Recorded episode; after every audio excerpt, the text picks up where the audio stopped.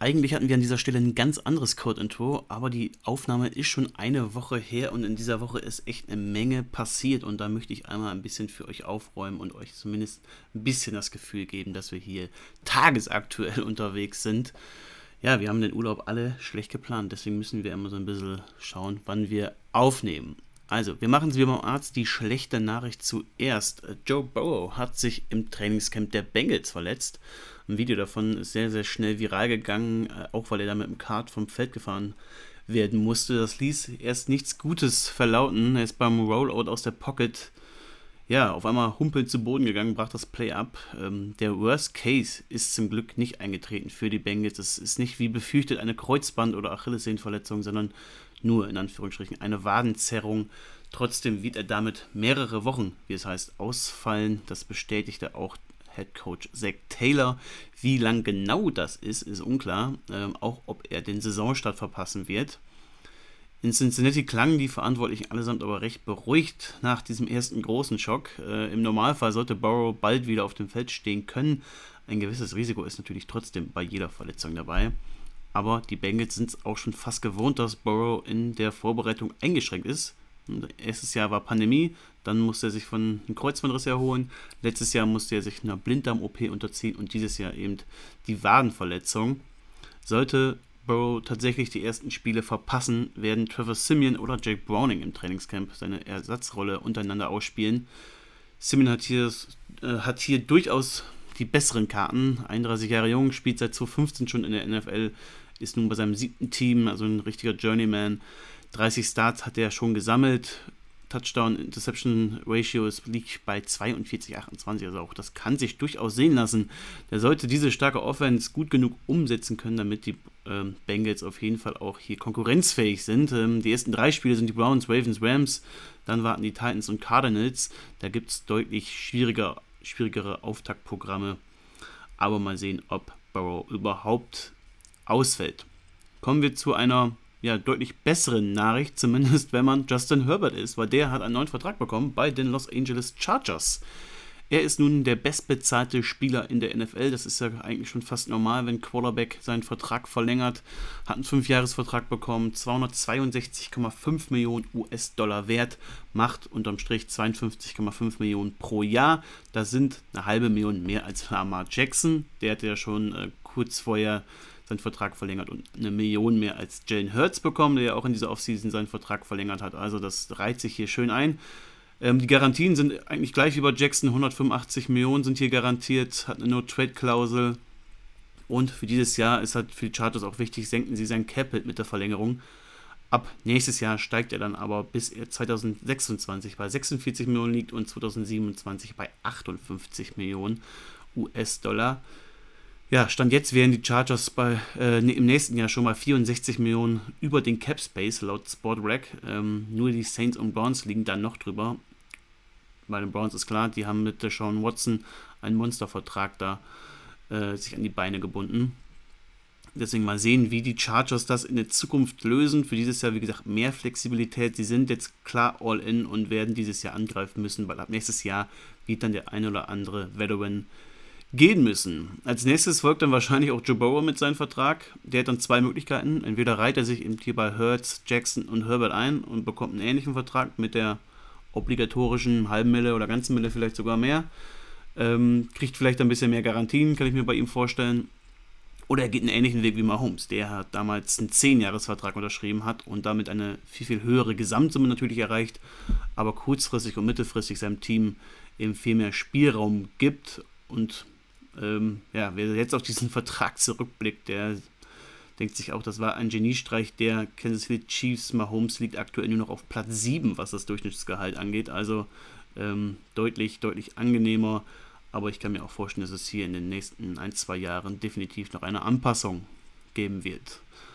Eine Anpassung, die gab es auch bei Aaron Rodgers. Oh, was ein Übergang, toll. Ähm, denn es passieren gerade komische Dinge in New York, denn Rodgers hat seinen Vertrag freiwillig für die nächsten zwei Jahre um 35 Millionen Dollar reduziert. Wie sieht das aus? Er bekommt einen neuen Zweijahresvertrag, der ist insgesamt 75 Millionen Dollar wert, voll garantiert, muss man hier sagen. Sonst hätte er in diesen zwei Jahren 110 Millionen Dollar bekommen.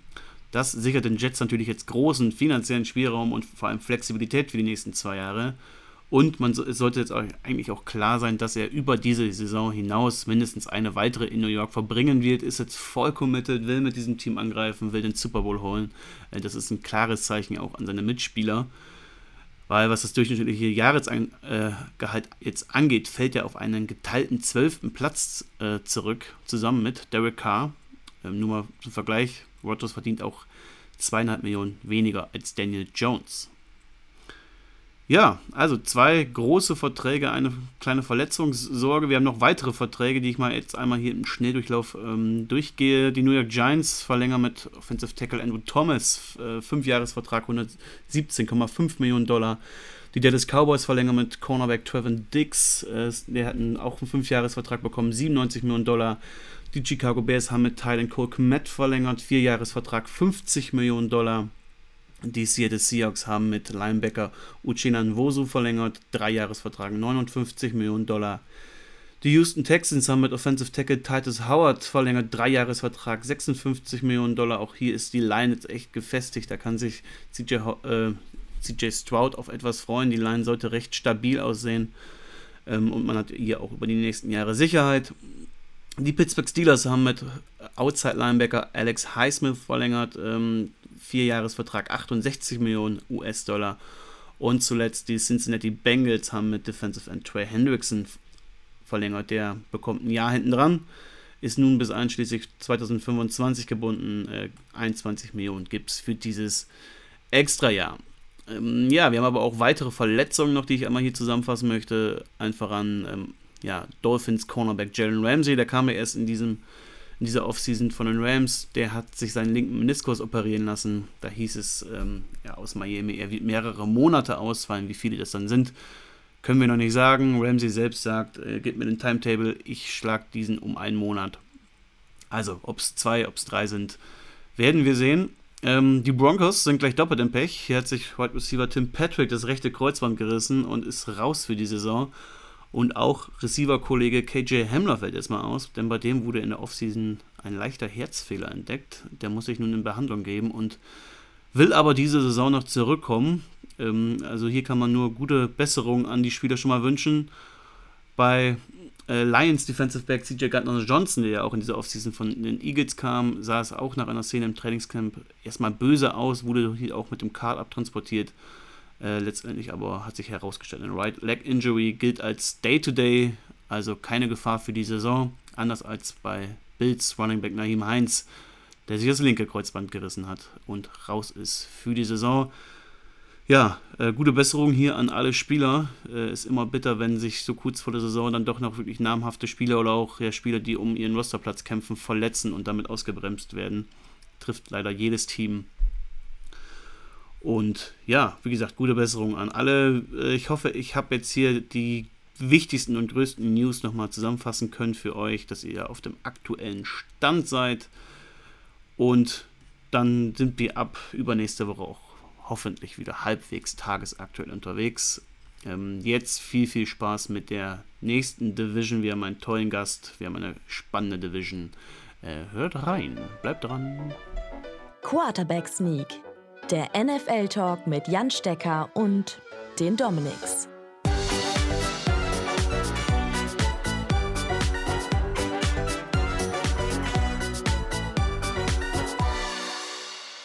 Herzlich willkommen zu Quarterback Sneak, dem NFL-Podcast mit mir, Dominik Rosing und alle Stecker-Fans, die müssen heute wieder ganz tapfer sein, denn der Papa macht Urlaub. Aber die Dominics die sind nun allein zu Hause. Wir haben jetzt zum Glück zwei von uns, Domi. Wir haben noch nie darüber gesprochen, was die bessere Schreibweise ist, C oder K. Also ist klar, es ist mit K, aber ich, ich lasse dir auch nochmal eine Meinung. Ich lasse die, ich lass die äh, Hörer entscheiden. Die sollen es einfach, einfach sagen. Ich glaube okay. natürlich definitiv die amerikanische Schreibweise mit C, da wir natürlich über einen amerikanischen Sport sprechen. Also relativ nee, einfach. Nee. Hm. Wir, wir, machen eine Umfrage in diese. Oh, mach, diese, mach. kann man ja bei Spotify. Gibt dann drei Stimmen. Ja. Aber wir sind heute auch nicht ganz alleine, denn wir haben einen ganz besonderen Gast dabei, wie ich, wie ich finde. Und ich freue mich sehr, denn sie ist eine Football-Pionierin in Deutschland. Ich glaube, so kann man sie nennen, äh, auf und neben dem Feld. Und zukünftig werden wir sie auch oder wenn auch die NFL-Fans sie regelmäßig sehen können, denn sie gehört zum neuen Expertenteam von RTL. Ja, begrüßt bei mir Mona Stevens. Hallo. Hi, ihr beiden. Hi. Mona, was haben, was haben Emin Russell Brown, Lamar Jackson, Stephon Dix und Jalen Hurts mit dir gemeinsam? Wir sind alle NFL ähm, Flag Football Ambassador. Das ist absolut richtig. Und direkt meine Einstiegsfrage: Wie passiert sowas? Also, oder wie läuft sowas auch ab? Sitzt du zum Beispiel mit den ganzen Stars in einem Call und besprichst, wie man jetzt Flag Football noch größer machen kann und auch als olympische Sportart etablieren kann? Oder wie, wie läuft es? Ja, ganz so läuft es nicht. Also äh, auf der NFL-Ebene ist es schon so, dass die Jungs, ich hatte ein lustiges Gespräch mit Jakob, äh, Jakob Johnson, der hat dann gesagt, äh, ja Mona, was, was machen wir da jetzt eigentlich als NFL-Ambassador? ähm, bei den NFL-Jungs ist es, glaube ich, so, dass die hauptsächlich einfach erstmal die Gesichter da sind und auch, ähm, ich sag mal, bei ein paar Events dazukommen und einfach, ja, ich sag mal, so ein bisschen die Star-Komponente mit reinbringen. Ähm, bei den Damen ist es jetzt so, also die NFL hat mehrere Damen ausgewählt aus den einzelnen Nationen. Ne? Man kennt jetzt klar Diana Flores, Anita Crouch, ähm, Phoebe Schechter aus Großbritannien. Das sind so, ich sag mal, die Gesichter aus den jeweiligen Nationen im Flag Football die halt so den Football nach vorne bringen sollen und auch so ein bisschen das Gesicht des Landes sind, um jedes jeweilige Land äh, zu repräsentieren. Ja. Und immer wenn dann irgendwie was ansteht, ähm, werden wir dann quasi eingeladen ähm, zu solchen Events. Bei den anderen Mädels war es jetzt schon ein bisschen mehr. Ich denke, bei mir wird es jetzt die nächsten Jahre, ähm, also nächstes Jahr vor allen Dingen, dieses nächstes Jahr noch ein bisschen mehr werden. Du bist ja nicht ohne Grund, sondern du spielst selbst Football. Du bist Quarterback der deutschen Nationalmannschaft im Flag Football und der Saarland Hurricanes Flag Attack. Du hast 2014 auch die Saarland Lady Canes gegründet. Ähm, ja, wie entwickelt denn sich, sich, so der Sport aus deiner Sicht? Ich meine, du bist jetzt im Football auch schon, schon länger dabei. Den Flag oder den Tackle Football? Flag, was meinst nee, Flag Football hier in Deutschland. Flag Football. Ja, ja also ich habe ja auch mit Tackle Football angefangen und Flag Football war für mich so ein. Wir haben bei den Hurricanes immer so ein, so ein Vereinsturnier, das ist der Canes Bowl. Das war ähm, jedes Jahr wird, findet der statt und wir sind dort nicht einzeln, es gibt nicht einzelne Teams, sondern aus jeder Sparte meldet man sich an. Das heißt also GFL, Prospects, Juniors, also U19, U16, U13, Cheerleader in allen Altersklassen, mittlerweile auch U10 Flaggies, die Ladies und ähm, jeder meldet sich an. Es gibt dann halt die verschiedenen Töpfe und aus jedem Topf wird dann einer gezogen und so setzen sich diese Teams zusammen und dann spielen wir gegeneinander Flag Football. Und das war so am Anfang ja, so ein bisschen mein einziger Kontakt zum Flag Football und ich dachte mal, Flag Football, was soll ich da, da kann ich ja gar keinen umrennen, ne? Und mein größter Traum war es auch, seit ich jetzt Football spiele, wollte ich mich mal ja, national messen, einfach mal gucken, okay, hey, wo stehe ich als Quarterback und wollte es immer in die Nationalmannschaft schaffen vom Tackle Football. Und da gab es aber seit 2015 keine Maßnahme mehr. Ähm, und im 2021 kam dann Sichtungstraining von der Flag Football Nationalmannschaft und hat mich eine Freundin angerufen, hat gesagt, sollen wir da mal hingehen? Dann habe ich gedacht, pff, Flag Football, was soll ich da? Ne? So, ähm, ich bin dann dahin und dachte, komm, wir zocken mal ein bisschen.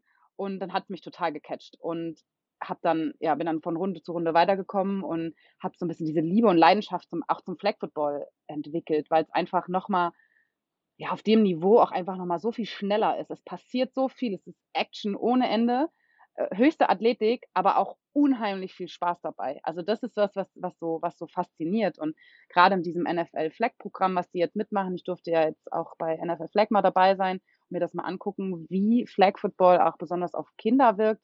Fünfte, sechste Klasse, die jetzt seit sechs Wochen Flag Football spielen. Noch nie Kontakt mit Football gehabt und spielen dort einfach ein, ein Schulturnier mit einer Leidenschaft, das ist unglaublich geil zu sehen. Und das ist so schön, wenn du denen, ich hatte mal die Chance, mit denen ein bisschen was zu machen, auch denen ein paar Sachen beizubringen, auch mal so ein paar Flag-Football-Moves und wie schnell die das umsetzen können und wie schnell die lernen. Das ist so verrückt und wie schnell die diese Begeisterung kriegen für diesen Sport. Also nicht nur bei uns jetzt, sondern auch einfach bei, bei Kindern, die noch nie einen Kontakt mit Football generell hatten. Und das ist einfach, ja, das ist einfach schön zu sehen, dass diese Sportart mittlerweile so viel Anklang findet, weil es eben nicht so weit weg ist, sondern weil man es einfach hier auch im Garten spielen kann.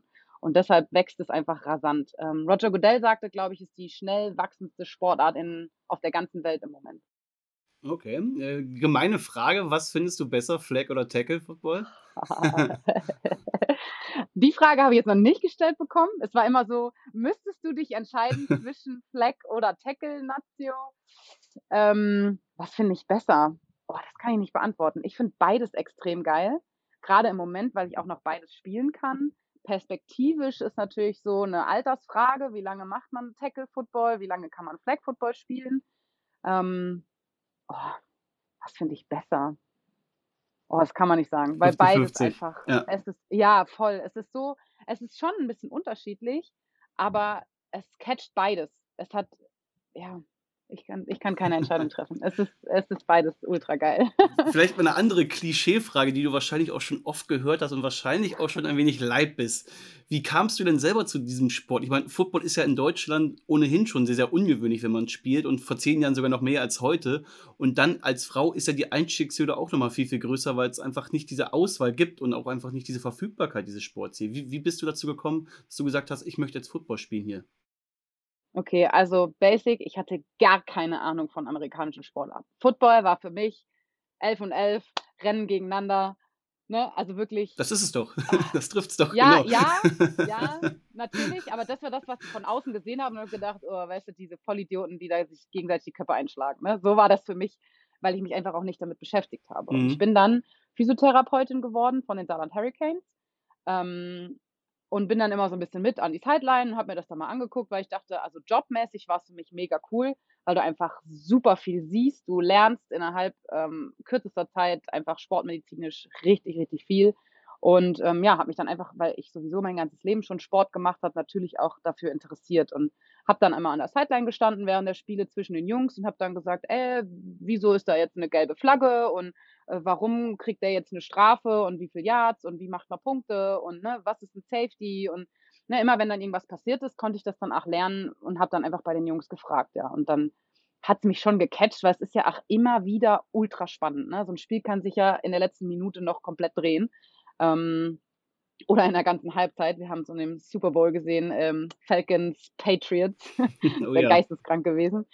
Ähm, ja, und dann gab es immer am Ende vom Jahr, haben die Jungs immer so ein Abschlusstraining gemacht, so ein Spaßtraining. Und das war Flag Football Two-Hand-Touch. So, da hatte ich ja noch gar keine Ahnung. Flag Football sei mal dahingestellt jetzt, aber Football Two-Hand-Touch haben wir gespielt. Und die Jungs haben mich dann da quer beim Platz gesch geschubst quasi. Und es hat aber trotzdem unheimlich viel Spaß gemacht. Dieser Fun-Faktor war so hoch. Und dann habe ich auch überhaupt gar nicht darüber nachgedacht, ob das jetzt ein Männersport sein könnte. Ich habe einfach nur gesehen, okay, hey, es gibt keine Frauen im Saarland, wir müssen ein Frauenteam gründen. Und dann bin ich zum Vorstand und habe gesagt, wie sieht's aus? Wir haben dann ein, zwei Coaches gehabt von den, von den Herren, die gesagt haben, ja, sie können sich das vorstellen, aber uns Trainer zu machen und eine Frauenmannschaft zu gründen. Und ich glaube, der komplette Vorstand war strikt dagegen, war auch dann so, ah, Frauen gehören nicht aufs Footballfeld, höchstens als Wasserträger und ne, sie sehen das nicht. Und ja, ja, da kamen echt Okay, viele die, die, Sachen. die ganz wo ich- alte Schule. Ja, Wow. ja, Schön, teilweise schön progressiv. Genau, genau. Und dann habe ich gedacht, nee, äh, wir wollen ja schon Football spielen und ähm, habe mir dann überlegt, okay, wir, ich suche jetzt mal Frauen. Wir haben dann so eine geheime Facebook-Gruppe gegründet und habe dann da Spielerfrauen oder Spielerfreundinnen, davon die Freundinnen, Bekannte, ne, einfach mal so gesammelt. Habt ihr Bock, Football zu spielen? Wir wollen ein Team gründen. Und dann haben wir das nach, nach einer Saison nochmal an die Männer herangetragen, an den Vorstand, haben dann gesagt, so, wir haben hier jetzt 100 Ladies in der Gruppe, wie sieht's aus? Ähm, können wir mal ein Training machen? Ja, und dann hatten wir auch bis dahin schon einen Trainerstab zusammengestellt, alles unter vorgehaltener Hand. Wir haben es einfach mal gemacht. Ne? Wir haben Mhm. einfach gesagt, okay, wir brauchen Trainer, wir brauchen Teammanager, was brauchen wir alles? Haben die alle gesucht und im Vorstand dann einfach präsentiert, so, hey, hier sind wir und das haben wir. Und dann haben sie gesagt, konnten sie eigentlich nicht mehr Nee sagen und dann war unser erstes Training mit 80 Frauen damals. Und das war quasi der Beginn der Lady Canes, ja. Und das hat sich jetzt durchgezogen. Wir sind jetzt mittlerweile in Jahr neun. Wow, also es Wow. ist äh, mega beeindruckend, gerade wenn man am Anfang dann noch so viele, also es gibt ja schon genug Einstiegshürden äh, für Frauen im Football, glaube ich, und wenn dann sich dann noch die Männer quer stellen und ähm, einen noch mehr Hürden in den Weg stellen, ähm, ist es, glaube ich, nochmal beeindruckend, das Ganze dann aufzuziehen. Würdest du denn sagen, dass sich das bis heute so ein wenig gedreht hat, dass, dass es heute weniger Einstiegshürden gibt oder es, es leichter ist, zumindest zu diesem Sport zu kommen?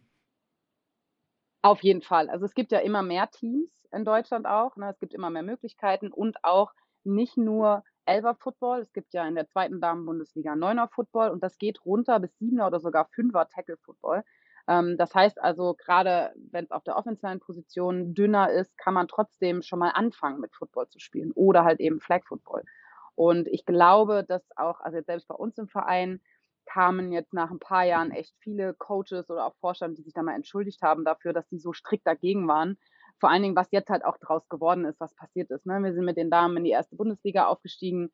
Ähm, jetzt auch das mit RTL und ne, Flag Football Nationalmannschaft, Tackle Nationalmannschaft. Wir haben fünf Nationalspielerinnen bei uns in dem, im Verein. Und das ist so eine, ja, man sagt auch vielleicht Pionierweg, wo man sagt, okay, hey, einfach mal machen und dann sieht man mal, was daraus wird, ne? Und dass halt Großes entstehen kann. Und jetzt mal bei uns zum Beispiel hat kein anderes Team so viele Nationalspieler wie die Damen.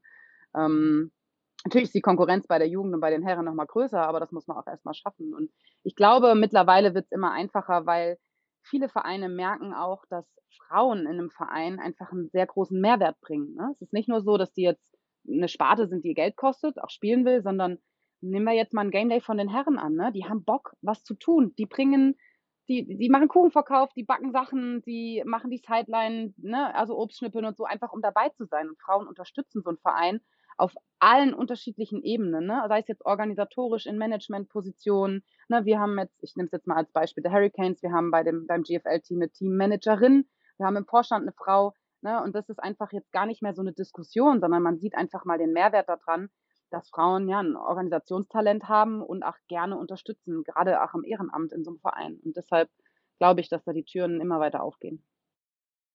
Du bist ja jetzt auch quasi Steckos Arbeitskollegin. Ähm, kleine Vorwarnung für dich, es ist nicht immer so leicht mit ihm.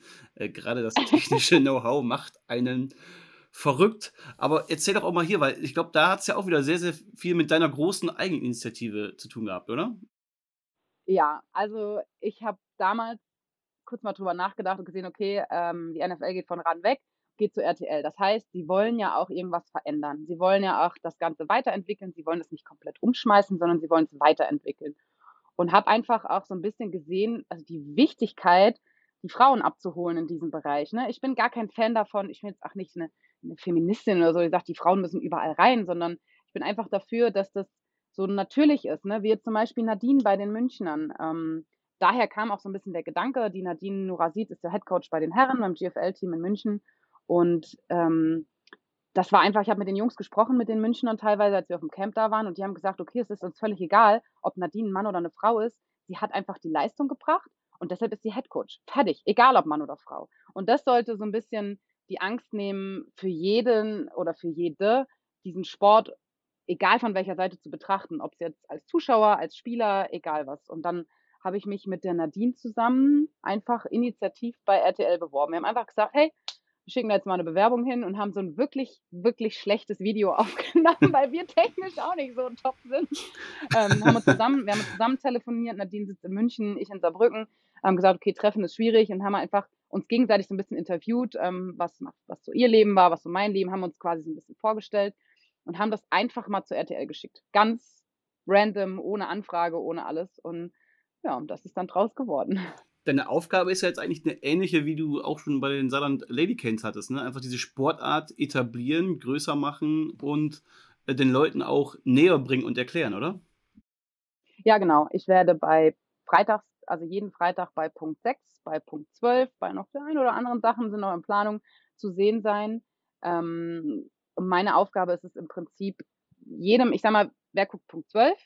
Das sind wahrscheinlich Leute, die mit Football in der Regel nicht so viel am Hut haben und die einfach mal abzuholen, zu zeigen, hey, Football ist gar nicht so weit weg. Es ist nicht so, dass das nur drüben in der NFL gespielt wird, die riesengroßen Kerle, die sich da umrennen, sondern es ist präsent, es ist hier präsent, es ist bei Frauen präsent, es ist bei Kindern präsent, gibt Kontakt- oder kontaktlose Varianten und deshalb ist diese Sportart auch nicht so schwer zu verstehen. Und das ist so ein bisschen meine Aufgabe, das so als ja, Selbstverständlichkeit zu machen, dass jeder sagt, okay, ah ja, NFL, das, das und das passiert, ne? Genauso wie ja, die Bayern haben schon wieder gewonnen, äh, heißt es dann nachher, ja, die Chiefs haben schon wieder gewonnen. Dass das einfach nicht mehr so weit weg ist, sondern einfach ganz natürlich wird in Deutschland. Gerade diese, diese, ich meine, über die Einstiegshürde haben wir jetzt schon oft genug gesprochen, aber das eine große Einstiegshürde ist einfach die Sichtbarkeit der, der, der Vereine vor Ort. Ne? Ähm, dass man einfach nicht weiß, wo kann man überhaupt Football spielen. Äh, ich meine, die NFL ist jetzt mittlerweile sehr, sehr präsent im deutschen Fernsehen. Äh, das war sie schon bei Pro7, allerdings auch eher nur am Wochenende. RTL versucht es jetzt eben auch dann mit den Punkt 6 und Punkt 12 Sendungen auch in die Woche, glaube ich, reinzuholen. Und dann geht es, ja, glaube ich. Nur. Ja, ja, genau. Und dann ist einfach so der nächste Schritt auch einfach zu zeigen, wo kann man hier überhaupt Football spielen, wo ist hier der nächste Schritt und ähm, einfach diese Sportart auch hierzulande präsenter zu machen. Ne? Ja, genau. Und äh, da macht RTL tatsächlich einen sehr, sehr guten Job. Auch jetzt mit Togo. Es gibt eine eigene Rubrik bei Togo. Ähm, Togo Touchdown wird das heißen. Ähm, einfach auch ja, Football schon einzubinden im Schulalter, im Kindesalter. Die ganze Togo-Tour im Moment läuft unter, dem, unter der Schirmherrschaft Football. Ähm, die haben die ganzen, ja, Sebastian Vollmer, Markus Kuhn zu den Togo-Touren eingeladen, die dann dabei waren und die Kids so ein bisschen abgeholt haben. Und das ähm, merkt man, dass RTL da richtig viel, richtig viel rein investiert, einfach das ja, crossmedial überall zu streuen und halt auch alle möglichen Themen zu, ja, abzudecken. Ne? Also sei es jetzt äh, Nachrichten, was passiert, um für die, die Leute, die jetzt sehr lange schon in der NFL sind, ähm, und halt auch die Leute abzuholen, die jetzt noch so gar nichts damit zu tun haben. Weil ich glaube, die Hürde zu sagen, hey, ich schalte sonntagsabends Football ein, um mir das mal anzugucken, ist immer noch relativ hoch bei vielen, die gar keine Ahnung haben. Und da will RTL auch ansetzen, die jetzt auch noch abzuholen, dass es einfach gar nicht so weit weg ist. Es wird, glaube ich, eine sehr, sehr spannende Saison, nicht nur sportlich aus der NFL-Sicht, sondern eben auch hier medial, wie RTL das Ganze verpackt und eben auch dann, äh, ja, wie auch der deutsche Football oder der europäische Football im, äh, generell davon profitieren kann. Ich glaube, das wird sehr, sehr richtungsweisend und, und du wirst dabei auf jeden Fall mitgestalten. Ähm, ich werde es äh, definitiv eng verfolgen. Ähm, heute sprechen wir nämlich auch schon wieder über eine sehr, sehr spannende Division, die dann sportlich bei euch wahrscheinlich sehr, sehr viel im Fokus stehen wird. Es ist nämlich die NFC West. Ähm, vor der letzten Saison dachte man schon, dass man hier vier mögliche Playoff-Anwärter hätte. Ne, die Rams als amtierender Super Bowl-Champion, die Niners hatten einen der besten Roster der, der Liga, die Seahawks, die letztlich immer besser sind, als man irgendwie erwartet. Und auch die Cardinals kamen ja aus einem sehr versprechen, vielversprechenden Playoff-Jahr. Letztlich konnten eigentlich nur die Niners zu den Ansprüchen gerecht werden. Die Seahawks haben die Überwartung übertroffen und waren auch in den Playoffs. Aber gerade die Rams und die Cardinals erlebten ein Jahr zum Vergessen.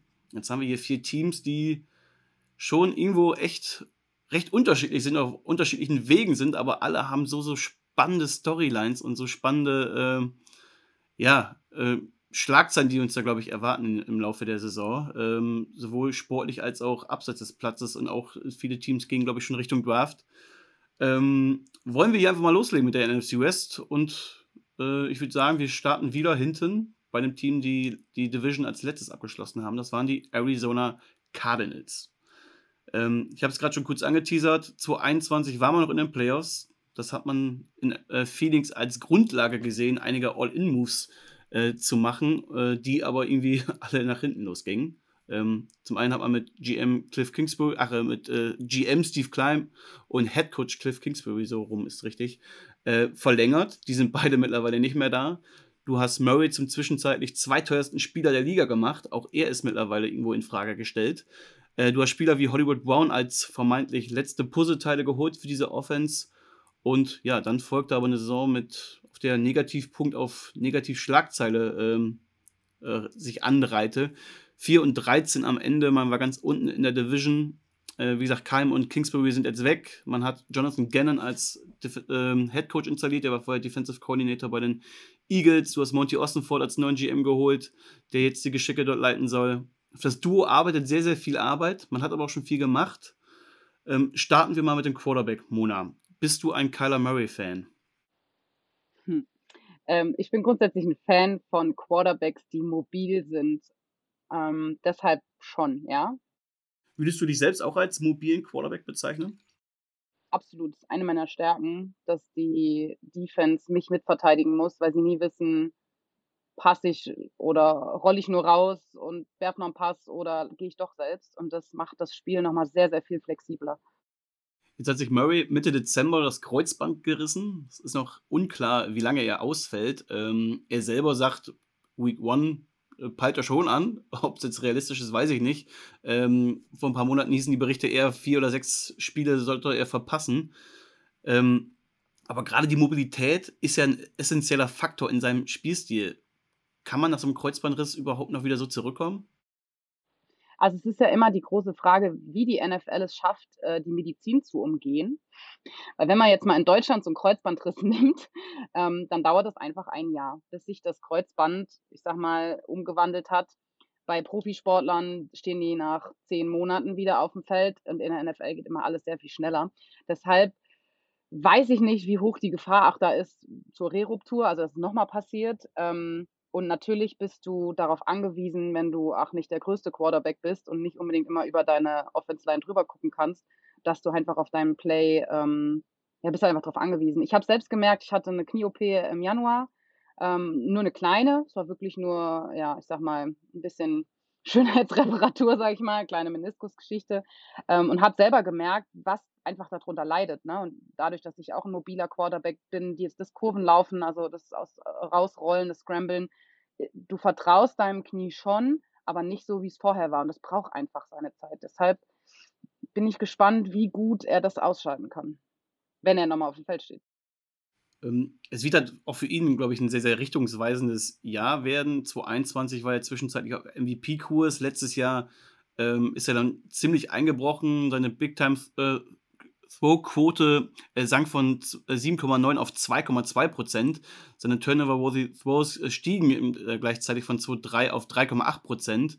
Ähm, nach EPA per Play lag er 2021 noch auf Platz 12, letztes Jahr dann nur noch Platz 24. Ja, und generell dieses ganze Spektakel, was sein Spiel auszeichnete, das ließ er eigentlich nur am Anfang der Saison noch zwischenzeitlich mal zeigen, äh, gegen die Raiders unter anderem. Aber sonst war irgendwie die Magie verflogen. Domi, ähm, bist du optimistisch, ob wir wieder den Murray von 2021 sehen können? Ähm, ich glaube, dass ähm, dem dass Kyler, dem, dass Kyler Murray ähm, extrem geschadet hat, was da mit seinem Vertrag passiert ist, diese Vertragsverlängerung. Mit dieser Zockerklausel und diesem, diesem ganzen Hickhack oben, unten, dass er quasi wie ein kleiner Schuljunge da reglementiert wurde. Ich glaube, das hat einen ganz schön großen Cut gegeben in, ähm, in der Beziehung von Murray zu den Cardinals. Ähm, noch dazu dann die Verletzung. Ähm, jetzt, wird er, jetzt wird er dann zurückkommen. Ich glaube, dass er mit dem neuen Coach überhaupt nicht klarkommen wird, mit dem neuen Head Coach. Und meine Vermutung wäre, dass der nach dem Jahr nicht mehr bei den Cardinals spielt. Also äh, die, die Leistung, die Leistung wird er abrufen können. Ich glaube nicht mehr in Arizona. Er ist sehr, sehr talentiert. Es ist jetzt nicht mein Favorite. Ich mag kleine, kleine Quarterbacks nicht, aber, ähm, aber er ist, äh, er ist unglaublich flink hat einen super, hat einen super Arm, super Vision und alles, aber ich kann mir nicht vorstellen, dass der jetzt eine Wahnsinns-Saison abspielt. Zumal ihm auch, ja, die Waffen sind da, aber ich glaube, dass das mit dem Headcoach auch nicht funktionieren wird. Also da bin ich relativ sicher. Und auch der OC ist doch neu, ne? Ja. Der QB-Coach von Cleveland. Ja das ganze Trainerteam ist ja eigentlich ausgetauscht worden. Ne? Ähm, genau. Ähm, auch der GM ist ja ausgetauscht worden und die hängen ja eigentlich alle nicht mehr mit, mit Murray zusammen. Das heißt, sie haben ähm, weder seinen Draft-Pick noch sein, seinen Vertrag zu verantworten. Das heißt, theoretisch könnten sie sich, glaube ich, äh, einfach von ihm trennen. Vertraglich gesehen ist das eine andere Sache. Gerade nächstes Jahr wäre man da, glaube ich, äh, in der ultimativen Deadcap-Hölle. Aber trotzdem ist es ja eine spannende, spannende Thematik, ne? weil was machen die, die Cardinals, wenn jetzt Murray die ersten Spiele fehlt? dann verliert man alle Spiele und ähm, ist auf dem Weg zum First Overall Pick. Und im nächsten Draft, das war, wissen wir schon, warten mit Caleb Williams und Drake May zwei riesige Quarterback-Talente. Ähm, Mona, würdest du auch so die Prognose von Domi da mitgehen, dass Murray nächstes Jahr nicht mehr in Phoenix unterwegs ist? Ja, kann gut sein. Also ähm, auch als ich das mit dem Head Coach mitgekriegt habe, also ich weiß nicht, wie das, wenn das so in Deutschland ist, wenn du so eine Bewerbung kriegst von jemandem, der immer nur zwei Jahre in einer Firma war, dann fragst du irgendwann, okay, warum? Hm. ähm, und als ähm, neuer Offense Coordinator von Cleveland, der war vorher, also auch sein erstes Jahr als Offense Coordinator, sonst Quarterback Coach, finde es immer gut, wenn ein Quarterback Coach mit dabei ist, weil der einfach ja ein bisschen Gefühl dafür hat, wie Quarterbacks ähm, ja, denken, was sie brauchen. Aber so als erstes Jahr als OC weiß ich nicht, ob sie ihm wieder die, die nötige Sicherheit auch geben können. Mhm. Nach seiner Verletzung, nach seiner Operation. Auf Mykonos ist der, der Helikopter, sagen, der bei Mona durch die Gegend fliegt. Ne? Das ist nichts, was bei euch gleich auf dem Dach landet. Oder der, so. der Privathelikopter von Mona ist es. Ja. Genau, der, der landet hier gerade. Ich gleich auch wieder los. Ja. Was RTL alles macht, ey, mein lieber Scholli. Ja, ja, ja. Ne, zur Info für euch auch, äh, die Mona ist gerade im Urlaub und äh, opfert ihre kostbare Urlaubszeit hier gerade, um mit uns über Football zu quatschen. Also vielen, vielen Dank Sehr auch gern. da nochmal. ähm, ja, ich meine, über die Coaches sprechen wir gleich nochmal, aber was natürlich auch irgendwo interessant ist, auch von, äh, äh, vom Front Office, dass man eben von diesem innovativen, offensive-minded Head Coach aus dem College nun die Kehrtwende gegangen ist und plötzlich einen defensive-minded Head Coach holt. Ähm, das ist ja schon eigentlich ein kompletter Strategiewechsel, ne? Äh, komplett. Total. Also, äh, es ist, also, Cardinals müssen in, brauchen einen Rebuild, Punkt. Ich meine, gut, den machen sie ja gerade, ne?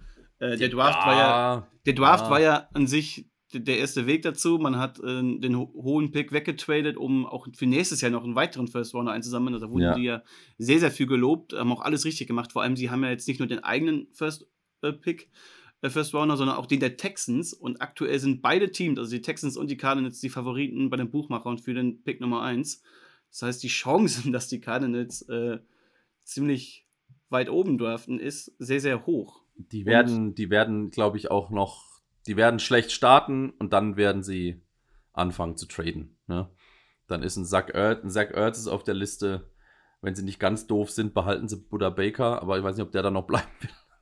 Der Buddha Baker will ja schon einen neuen Vertrag. Ich meine, er hat angekündigt, zumindest nicht in den Holdout zu gehen. Genau. Äh, ich meine, in dieser Situation, wo du sich die Cardinals jetzt befinden, weiß nicht, ob du dann Safety einen dicken Vertrag geben willst. Eben. Deswegen, also ich würde den, für den kriegst du bestimmt noch einen guten Pick. Also ist ja jetzt auch egal, aber die sollten ins Rebuild. Ähm, wir sind von Kyler Murray etwas abgekommen. Ja. Ich denke, ich denke, dass Kyler, ähm, dass Kyler Murray da große Probleme haben wird und dass das keine tolle Saison wird für die Cardinals. Wie viele Punkte gibt man denn jetzt diesem Quarterback? Ich meine nochmal kurz, äh, auch in seiner Vertretung, wenn er nicht spielt, Colt McCoy wird wahrscheinlich starten, ist ein alter Veteran. Oder vielleicht auch Clayton Tune, über den haben wir schon in der Draft-Folge gesprochen. Das war, glaube ich, der fünft oder sechst Runden-Pick. Äh, zumindest stilistisch äh, sehr ähnlich an Murray. Ähm, gut möglich, dass vielleicht sogar der startet, wenn er sich in der Preseason äh, gut anstellt. Würde Aber ich tatsächlich wie viele, probieren, ne? Wie also. viele Punkte im Monat gibst du Kyler Murray? Tja, also ich finde es äh, schwierig, weil er einfach, ich fand, eine gute Leistung gebracht hat. Mhm. Wie viele Punkte gebe ich für die kommende Saison, ist jetzt auch wieder schwierig nach so einer Operation das ist einfach, du brauchst einfach ein Jahr, um wieder reinzukommen. Bewährtes also, Talent, was er hat. Talent, okay. Mhm. Oh, Talent hat er schon. Ich würde sagen, also. Für das, was er aus sich ja. rausholt, vier. Ja, also das reine Talent zu bewerten ist schwierig bei ihm, ne? weil ich meine, er hat gezeigt, ja. dass er auf MVP-Niveau spielen kann. Und wenn er das mal eine komplette ja. Saison durchzieht, ist er Top 5, weiß ich nicht, aber zumindest ein Top 7 Quarterback äh, kann er ja locker sein. Also er hat ja dieses riesige Upside. Ja, sehr, also, sehr schwierig zu bewerten. Ich glaube, also ich, ich mag ihn nicht, aber ich glaube, wenn der in Normalform ist, ist das ein, ein, super Quarterback, der dir, und das ist für mich immer ein ganz entscheidender Punkt, der dir auch Spiele gewinnt. Ja? Der kann dir Spiele alleine gewinnen. Und deswegen ist er für mich besser als ein Drei-Sterne-Quarterback, deswegen kriegt er vier. Ja. ja. Äh, das ist auch genau meine Begründung. Er kann eben über das Ganze, was der Coach macht und was das Team um ihn herum macht, kann er eben kreieren. Äh, wie gesagt, das Raiders-Spiel, dieses absurde Raiders-Spiel ähm, aus der letzten Saison ist das beste Beispiel, als er da äh, kurz vor Ende gefühlt eine halbe Stunde nochmal äh, rumrennt und versucht, ähm, ja, die Mitspieler freilaufen zu lassen und am Ende findet er tatsächlich noch Das war geil. Ähm, ich bin für verzweifelt. Nick, für Nick, Nick so, weil Nick ist, Nick ist Raiders-Fan. ah, ja. Gut. Das, das, das, war ein sehr, sehr hartes Play für mich. Also, Aber es ist trotzdem, also ich finde es halt trotzdem beeindruckend, ja. ne? egal was für ein Fan man ist, wenn man so jemanden sieht oder einfach sieht, was er draus machen kann, dann ist das großartig. Und ich finde es einfach schön anzusehen, egal auf welchem, welchem Team man ist. Also, da muss man einfach mal den Hut ziehen. Ja, das macht sehr, sehr viel Spaß, ihn zuzuschauen. Deswegen ähm, ja. auch, trotz, auch, auch seiner, aufgrund seiner schlechten Saison und seiner Verletzung kann man hier durchaus die vier Punkte geben. Ähm, gehen wir rüber zum Waffenarsenal, weil hier hat man in DeAndre Hopkins seinen besten Receiver abgegeben und vielleicht sogar den besten Spieler äh, abseits von Murray aus dieser Offense.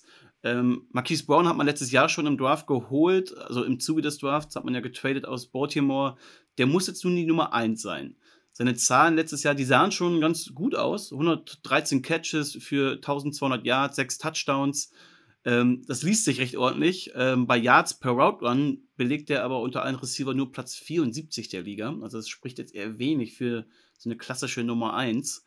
Ähm, generell wird ja auch die Passing Offense anders aussehen. Du hattest ja unter Murray, ach, unter äh, Kingsbury diese Air Raid Offense mit sehr, sehr viel 11 Personal und auch sehr, sehr viel 10 Personal, also wo in, bei 10 Personal stehen vier Receiver auf dem Feld, bei 11 äh, drei. Ähm, da lagen sie meilenweit über den Ligadurchschnitt. Trotzdem war die Passing Offense nur auf Platz 30 nach DVOA. Ähm, also auch das zeigt eben diese Diskrepanz und warum auch diese Idee von Kingsbury nicht funktioniert hat. Man wird also weniger passlastiger sein, aber ist vielleicht auch ganz gut, weil du hast eben auch nicht so die guten Waffen. Abseits von Brown. Äh, Mona, willst du? ja, ja, ähm, ähnlich äh, gedacht. Ich finde es halt auch schwierig, wenn du einem angeschlagenen Quarterback seinen ja, seinen Vertrauensreceiver mhm. wegnimmst. Mhm. Also das ist bei mir immer so eine große Sache. Man kann sich schon schnell einspielen, gerade in der NFL, aber das macht ja was mit dir. Deshalb ähm, Waffenarsenal. Punkte. Im Vergleich zu den anderen aus der Division 2. Ja. Äh, sprechen wir erst aber über, über Thailand und, und Running Back. Äh, die dürfen wir hier nämlich nicht, ja. nicht unterschlagen. Ähm, in meinem Backfield, James Conner, ich bin jetzt kein großer Fan von ihm. Ist vielleicht ein durchschnittlicher Runner, würde ich sagen, mehr aber auch nicht. Auch im Passing-Game hat er jetzt keine große Rolle. Tyler Zach Ertz, auch letztes Jahr noch ähm, verletzt gewesen, ausgefallen. Ähm, weiß man auch nicht, wie viel der noch so im Tank hat. Hast letztes Jahr noch Trey McBride gedraftet. Der sah zumindest gegen Ende der Saison ganz ordentlich aus. Mal schauen, ob er dann den nächsten Schritt machen kann. Und hinter Marquise Brown hast du noch Wendell Moore, der bisher enttäuscht hat. Greg Dodge, der ein paar Flashes gezeigt hat, gerade im Slot, aber das ist schon recht dünn. Ne? Also, Mona, du hast zwei Punkte gerade schon vergeben. Äh, Finde ich relativ fair.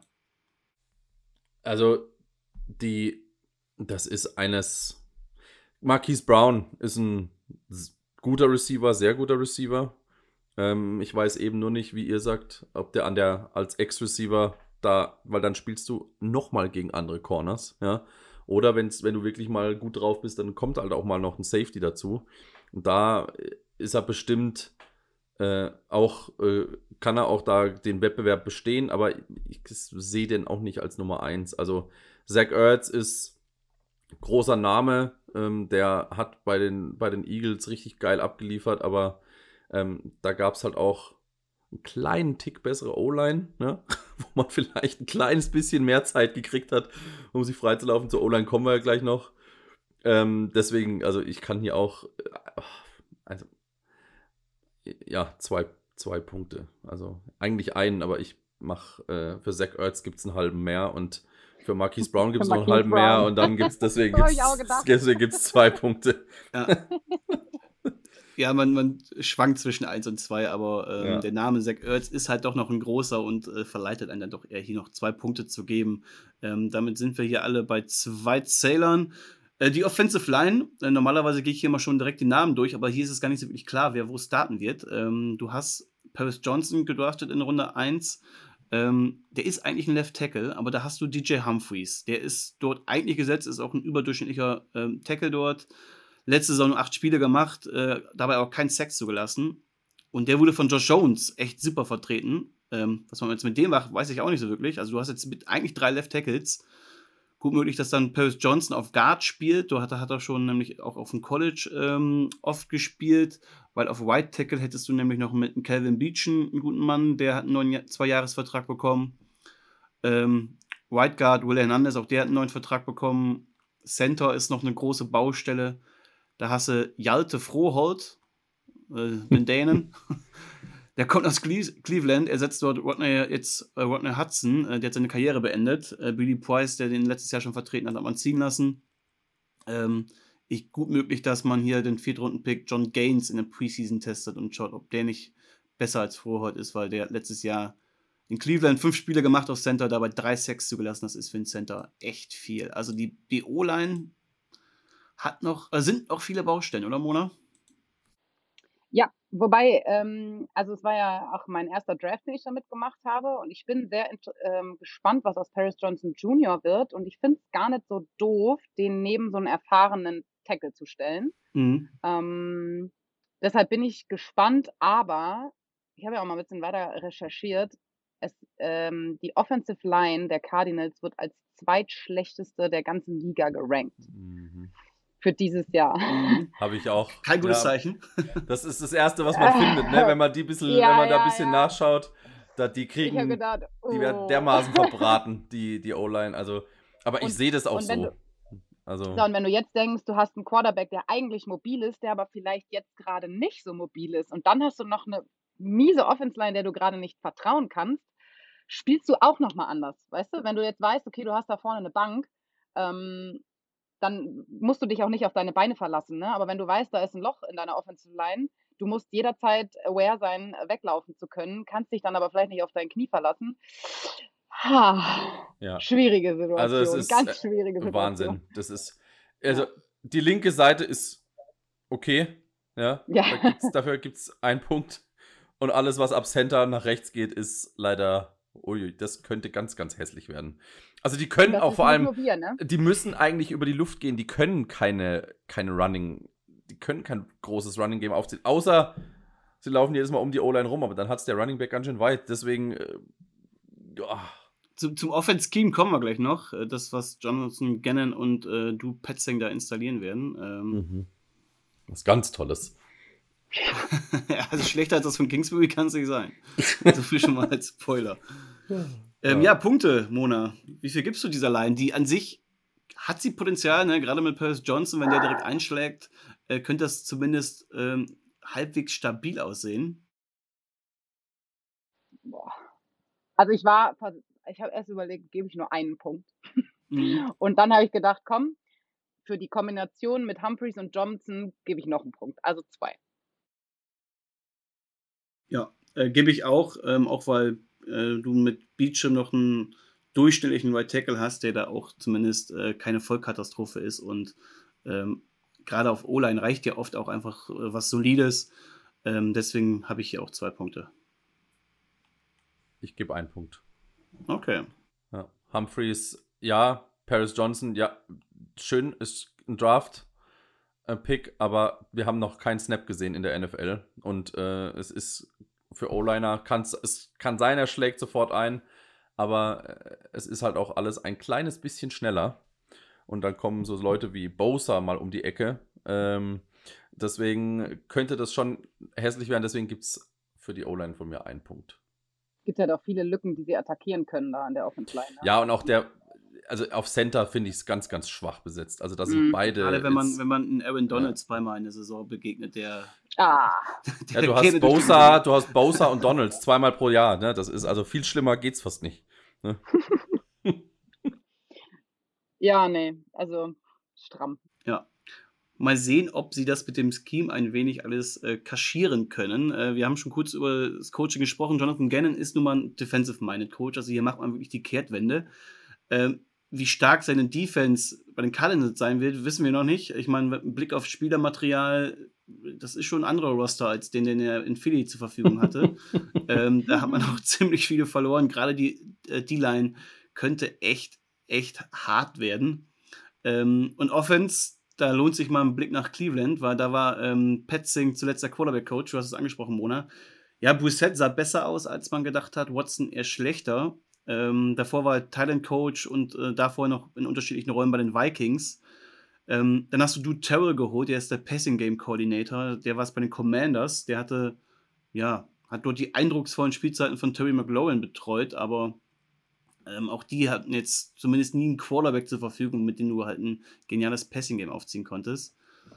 Ja, und wie sah die Browns Offense aus zuletzt? Ne? Also dort wird Murray auf jeden Fall mehr wieder under Center stehen. Der hatte letztes Jahr eine riesige Shotgun-Quote. Er hat 91% seiner Snaps unter Kingsbury aus der Shotgun ge- gespielt, also dort, wo er weit hinter der Line steht.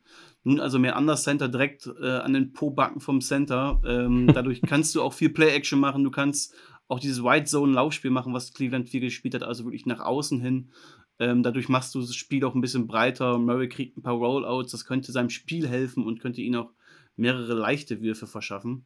Ähm, Wenn er kann. wenn er kann, genau, wenn er, genau, wenn diese Rollouts auch ähm, sportlich und physisch für ihn funktionieren. Ne? Aber das könnte zumindest sein Spiel wieder gut tun und auch die O-Line könnte ja davon ein bisschen profitieren, wenn das alles so funktioniert, wie es in der Theorie anhört. Was haltet ihr denn von so einem Coach, der immer nur zwei Jahre irgendwo war? Ich meine, wo war er überall? Falcons, Rams, Titans, Vikings, Colts und Eagles. Ja, zum einen, also NFL ist ja sowieso ein schwieriges, schwieriges Pflaster. Also ja. es ist schon mal ein gutes Zeichen, dass er sich oft in der NFL hält und offenbar ja auch gut vernetzt ist und äh, immer wieder neue Jobs bekommt. Das spricht ja für eine gewisse Qualität, zumindest auch in Bewerbungsgesprächen. Ähm, Gerade Gannon, ich meine, die Defense sehr, sehr gut aus, aber du hattest auch echt geile Spieler und im Super Bowl wurde er mal komplett verbraten von den Chiefs. Ähm, deswegen, ja, weiß ich nicht, ob, ob er sich da als, als Head Coach gut. Ich glaube, das ist der, der typische Platzhalter. Fertig. Das ist der, der, der, der die Lücke hält, der ähm, sie, sie, hofft, das ist so eine, ich glaube, als Owner würde ich sagen, komm, vielleicht ist es ja ein Glücksgriff. Ähm, wenn es einer ist, gut für uns. Wenn nicht, dann ist es auch einfach zu argumentieren, dass der wieder weg ist nach einem Jahr. Aber zum Coach habe ich leider eine ziemlich deutliche Meinung. Dann sag doch mal eine Punktzahl. Einen ganzen Punkt. Uno. Das ist wenig. Ja, das ist für mich ein, das ist für mich der, ähm, der Denver Broncos Coach von diesem Jahr. One and done, würde ich tippen. Okay, das ist hart. Mona? Das wird mit Murray nicht mal ansatzweise funktionieren. Das kann ich mir nicht vorstellen. Mona, du klangst gerade auch schon sehr skeptisch bei ihm. Ja, nicht nur das. Ich finde es auch unheimlich schwierig für einen ehemaligen Quarterback-Coach seine erste Saison als Offense-Coordinator zu spielen, ohne jeglichen Rückhalt. Also ohne einen Head-Coach, der da viel dir helfen kann. Also er ist quasi der Chef vom Dienst jetzt für die Offense und sein erstes Jahr. Mhm. Finde ich schwierig, finde ich sehr, sehr schwierig. Also ich meine, man kann das überhaupt nicht vergleichen zu dem, was hier in Deutschland passiert, aber wenn man das mal so ein bisschen, also das ist ja das, wo ich auch mal dahinter gesteckt habe oder mit Leuten gesprochen habe, wo man einfach merkt, dass die ein bisschen Zeit brauchen, um reinzukommen. Deshalb oh, gebe ich auch nur einen Punkt. Okay. Mhm. Ich bereue hier tatsächlich ein bisschen, dass ich mir zur Regel gemacht habe, Rookie-Head-Coaches äh, eine Chance zu geben und drei Punkte zu geben. Weil Jetzt fliegst dir um die Ohren. Ich, ich bin hier auch eher skeptisch tatsächlich ja. und ähm, ich fühle mich mit drei Punkten sehr, sehr unwohl bei Jonathan Gannon. Äh, klar, er kann uns überraschen. Ähm, die Idee, die man, glaube ich, hier mitbringt, könnte ganz gut funktionieren, aber gerade die Umstände sind ja sowieso einfach auch miserabel. Man hat alles irgendwo ähm, auf Umbruch ausgelegt. Das wird dieses Jahr einfach auch ein schlechtes Jahr sein. Also die haben ja kaum irgendwie eine Möglichkeit da äh, zu über überzeugen. Ähm, deswegen gebe ich tatsächlich auch nur zwei Punkte diesmal. Wow. Sehr ich gut. breche mit meiner Regel. Ich finde es ich find's, äh, gut. Gehen wir weiter zu den Los Angeles Rams. Ähm, wir haben ja letztes Jahr den Einbruch eines Super Bowl Champions gesehen, der seinesgleichen sucht. Noch nie ist ein amtierender Champion so dermaßen abgestürzt. Äh, 5 und 12 stand man letztes Jahr. Ähm, wie sehr man aber die vergangene Saison als Grabmesser für die jetzige nehmen kann, weiß ich nicht, weil du hattest Stafford, du hattest Donald, ach, äh, Cooper Cup, du hattest Donald Robinson, die waren alle verletzt. Cooper und Steff, äh, Cup und Stafford waren nur neun Spiele dabei, Robinson nur zehn, Donald nur elf. Ähm, und das ganze Pech in der Offensive Line, das haben wir hier noch gar nicht mit einberechnet. Es musste also eigentlich schon so kommen. Ne? Also man hat ja eigentlich gar keine Chance gehabt, wenn die wichtigsten Säulen des Teams irgendwo wegbrechen. Jetzt hast du den Umbruch, aber irgendwie auch noch nicht so richtig, weil Ramsey hat man verscherbelt, ja, Robinson auch, Leonard Floyd und Bobby Wagner wurden entlassen, aber auch einfach, weil du dir die nicht mehr leisten kannst. Der Rest ist irgendwie geblieben, auch Sean McVay, um den gab es ja noch so Rücktrittsgerüchte, der hat jetzt doch noch gesagt, ich mach weiter. Das ist ähm, alles so komisch und du da. hast aber trotzdem Cap-mäßig echt eine Hölle, ne? Alleine äh, Cup, Donald und Stafford ähm, haben 63 Millionen Dollar Capit. Das macht 30 Prozent des Capits aus. Ähm, an sich noch okay, wenn du nicht 74 Millionen Dead Cap hättest. Also da bleibt ja. nicht mehr viel äh, für, für, den ganzen Rest. Und deswegen, Mona, was bleibt hier in Hollywood? Bist du optimistisch, dass das hier ne, wieder ein schöner Film wird, eine Liebeskomödie oder eher ein Drama? Also es wird auf jeden Fall spannend, glaube ich, nochmal. Ähm, weil wenn man jetzt mal nochmal auf die, die Namen guckt in der Offense, gerade Stafford, Cup, Jefferson, sind ja schon auch gute Leute dabei, einfach Athleten. Sean McVay, jüngster Head Coach, direkt mit dem Super Bowl. schon, schon nicht schlecht. Also ich bin gespannt. Ich, ich kann es nicht sagen, kann es gar nicht einschätzen. Die werden mit Sicherheit sehr hart arbeiten müssen oder gearbeitet haben in der Offseason und richtig einen auf den Deckel gekriegt haben nach dieser Saison. Deshalb. es wirkt jetzt so ein bisschen wie so, wie so eine ähm, griechische ähm, Ruine, ne? wo du noch diese riesigen Säulen hast, die stehen immer noch und werden auch wahrscheinlich in 100, ja. 500 Jahren noch da stehen. Aber da drumherum sind Trümmer und äh, irgendwie ist der Kader ein riesiges Fragezeichen, abseits dieser großen Namen, die einfach alles in den Schatten stellen. Ja, und auch Stafford ist jetzt auch nicht mehr der Jüngste, ne? Weil, weil, also da sind dann Verletzungen auch dann mal längerfristig wieder, ne? Wenn irgendwie was ist. Deshalb kann der die Bank sein für die Offense. Auch immer so ein Fragezeichen, ja. finde ich. Also, ja, ich. Auf das Team bin ich auch massiv gespannt. Also da sind. Das ist ein. Das ist ein ganz komisches Team. Also ich kann das. Sprachlos. Ja, ich kann mir. Cooper Cup und Matt, Matt Stafford, so, das, das, das ragt da raus. Der Marcus Robinson, äh, Jefferson, das ist alles. Also das, das Ding ist, sie haben Sean McVay. Das ist das ist eigentlich einer, der auch einem Walmart-Einpacker äh, äh, Routen zeigt und der fängt dann auch was. Aber das, das. Äh, äh, einem Walmart-Einpacker.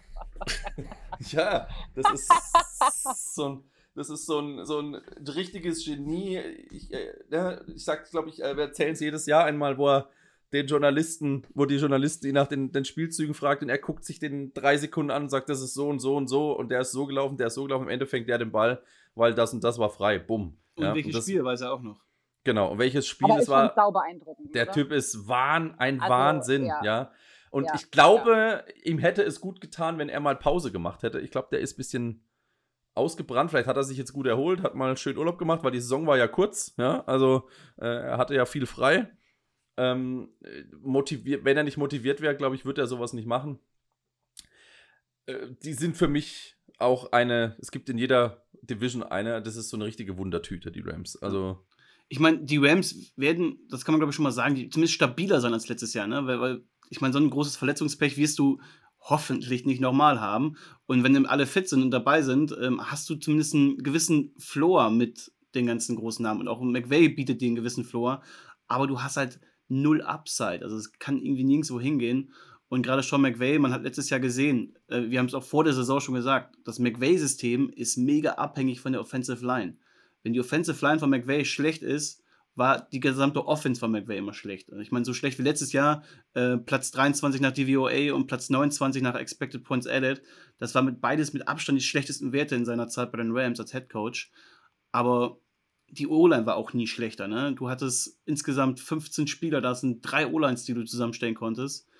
Das wird alles ein bisschen stabiler sein, aber wohin das Ganze geht, also da, da seh, ich sehe noch keine Zukunft irgendwie für dieses Team gerade. Aber lass uns mal ins Detail gehen.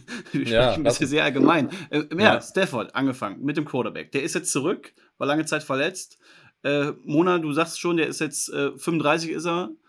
Glaubst du noch, dass er wieder an seine Saison äh, 2021 anknüpfen kann oder siehst du da jetzt so ja, die ersten Alterserscheinungen bei ihm? Boah.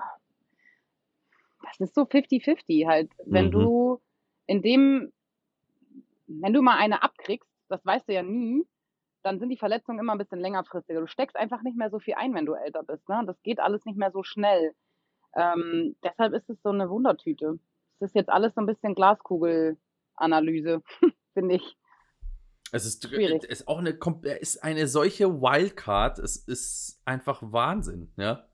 Also ich kann den äh, nicht einstellen. Klar, der hat natürlich, der hat's drauf, ja. Der äh, ist Super Bowl-Sieger geworden, aber auch da war jetzt, war es jetzt nicht. Äh, er hat da viel beigetragen und der, der war auch immer, war auch immer bei den Lions unterschätzt, fand ich. Ähm, nur muss man auch dazu sagen, dass er einer der Quarterbacks ist, die Glück hatten, die halt einfach immer mindestens einen Monster-Receiver hatten, ja. Also ich meine, der hatte Megatron in, in den, bei den Lions, jetzt hat er Cooper Cup, also es könnte schlechter laufen, ja. Und deswegen, das 50-50, es ist komplette 50-50. Der kann dir, der kann kommen und nimmt hier eine Defense auseinander, weil er es kann. Oder er ist vom Kopf her mit seinem Hirn ähm, wo er, wo er da auch schon ein paar Mal draufgeknallt ist auf den, auf den Helm oder ist da vom Kopf nicht da. Ähm, ich glaube, dieser, dieser Stetson Bennett Draft Pick war nicht ganz, war nicht ganz so. Brad Ripien, Stetson Bennett, ja, das ist so ein, ja, komm, wir picken den mal spät, gucken wir mal. Ähm, der war ja, der hat ja ordentlich abgeliefert.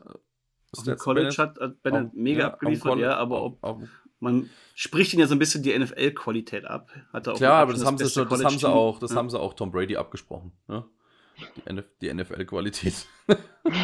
ja, also von daher, äh, ich erinnere mal jeden immer nur wieder an Bradys Draft-Foto. Was geileres Foto gibt es nicht, ne? wo er da steht in seiner Unterhose, die viel zu groß ist. Brady ist ein Unicorn. der, der, war ja schon auf dem College kein, kein eindrucksvoller Quarterback, deswegen. Ja. Das ja. war Bennett Aber das heißt so auch immer, dass alles offen ist, ne? Das ist eine ja. Wildcard einfach. Das ist eine für komplette. Ja. ja. Es kommt für, für jeden Quarterback einfach darauf an, wo komme ich, in welche Umstände und zu welchem Coach. Punkt. Ja. Also ich muss davon ausgehen, dass Stafford eigentlich wieder fit ist. Dass er, wenn er spielt, ist er auch bei 100% Und wenn Stafford fit ist, äh, ist er ein klarer Top 10 Quarterback, äh, gehört zu den Besten der Liga. Er ist nicht in diese Top 5 Elite, das nicht, aber er ist zumindest einer, der der Offense mehr geben kann als als ähm, ja, Quarterbacks, die da noch hinterkommen. Ähm, deswegen fange ich jetzt einfach mal mit der Punktzahl an und gebe hier vier Punkte. Mona, würdest du da mitgehen? Wenn er fit ist, hätte ich ihm sogar fünf gegeben. Okay. Mm, wow. Aber einfach, ja, ist viel. Habe ich auch drüber nachgedacht. Mhm. Aber wenn er eine Bank für dieses Team sein, dann kann er, äh, sein kann, dann kann er auch eine Bank für dieses Team sein. Das macht so viel aus, wenn du einen erfahrenen Quarterback hast um dich rum. Ähm, und ich meine, wenn man sich mal seine, seine Liste an Records anguckt, das ist ja schon auch beeindruckend. Ne? Das ist dann nicht nur ein bisschen. Deshalb für das Team gesehen einer der wichtig, also ja, der wichtigste Spieler für die Offense. Mal abgesehen, dass der Quarterback das eh zu 99 Prozent mhm. ist, finde ich ihn da schon auch sehr wichtig boah, anhand der Erfahrung würde ich schon, würde ich doch, ich würde mir fünf geben. Okay. Wow. Oh, ja, können wir nur hoffen, dass Stafford da wieder an, dran anknüpfen kann, ne? Weil, ja. ich meine, zu Super Bowl-Zeiten, da hätten wir ihm, glaube ich, alle fünf Punkte gegeben, Domi. Ähm, ja, der war Super Bowl-Zeiten, ja. Wir müssen jetzt gut. das bewerten, was ja. jetzt kommt, und genau. jetzt ist er für mich, äh, jetzt sehe ich ihn bei drei. Okay. Du bist also äußerst, also eher pessimistisch, was. Ich glaube nicht, dass der, ja. ich glaube nicht, dass der nochmal was im Tank hat. Ja. Was vertraglich gesehen schwierig, ne? weil äh, man wollte ja offenbar in dieser Offseason, so heißt es zumindest aus LA, äh, seinen Vertrag ein bisschen umbauen. Man hat ja letztes Jahr erst mit ihm verlängert. Äh, hat er wohl gesagt, nö, will ich nicht. Und jetzt, also die nächsten zwei Jahre bist du auf jeden Fall noch an ihn gebunden und auch wirklich äh, massig an ihn gebunden da steigt der Capit in den nächsten beiden Jahren noch äh, auf bis zu über 50 Millionen und dann sitzt er da.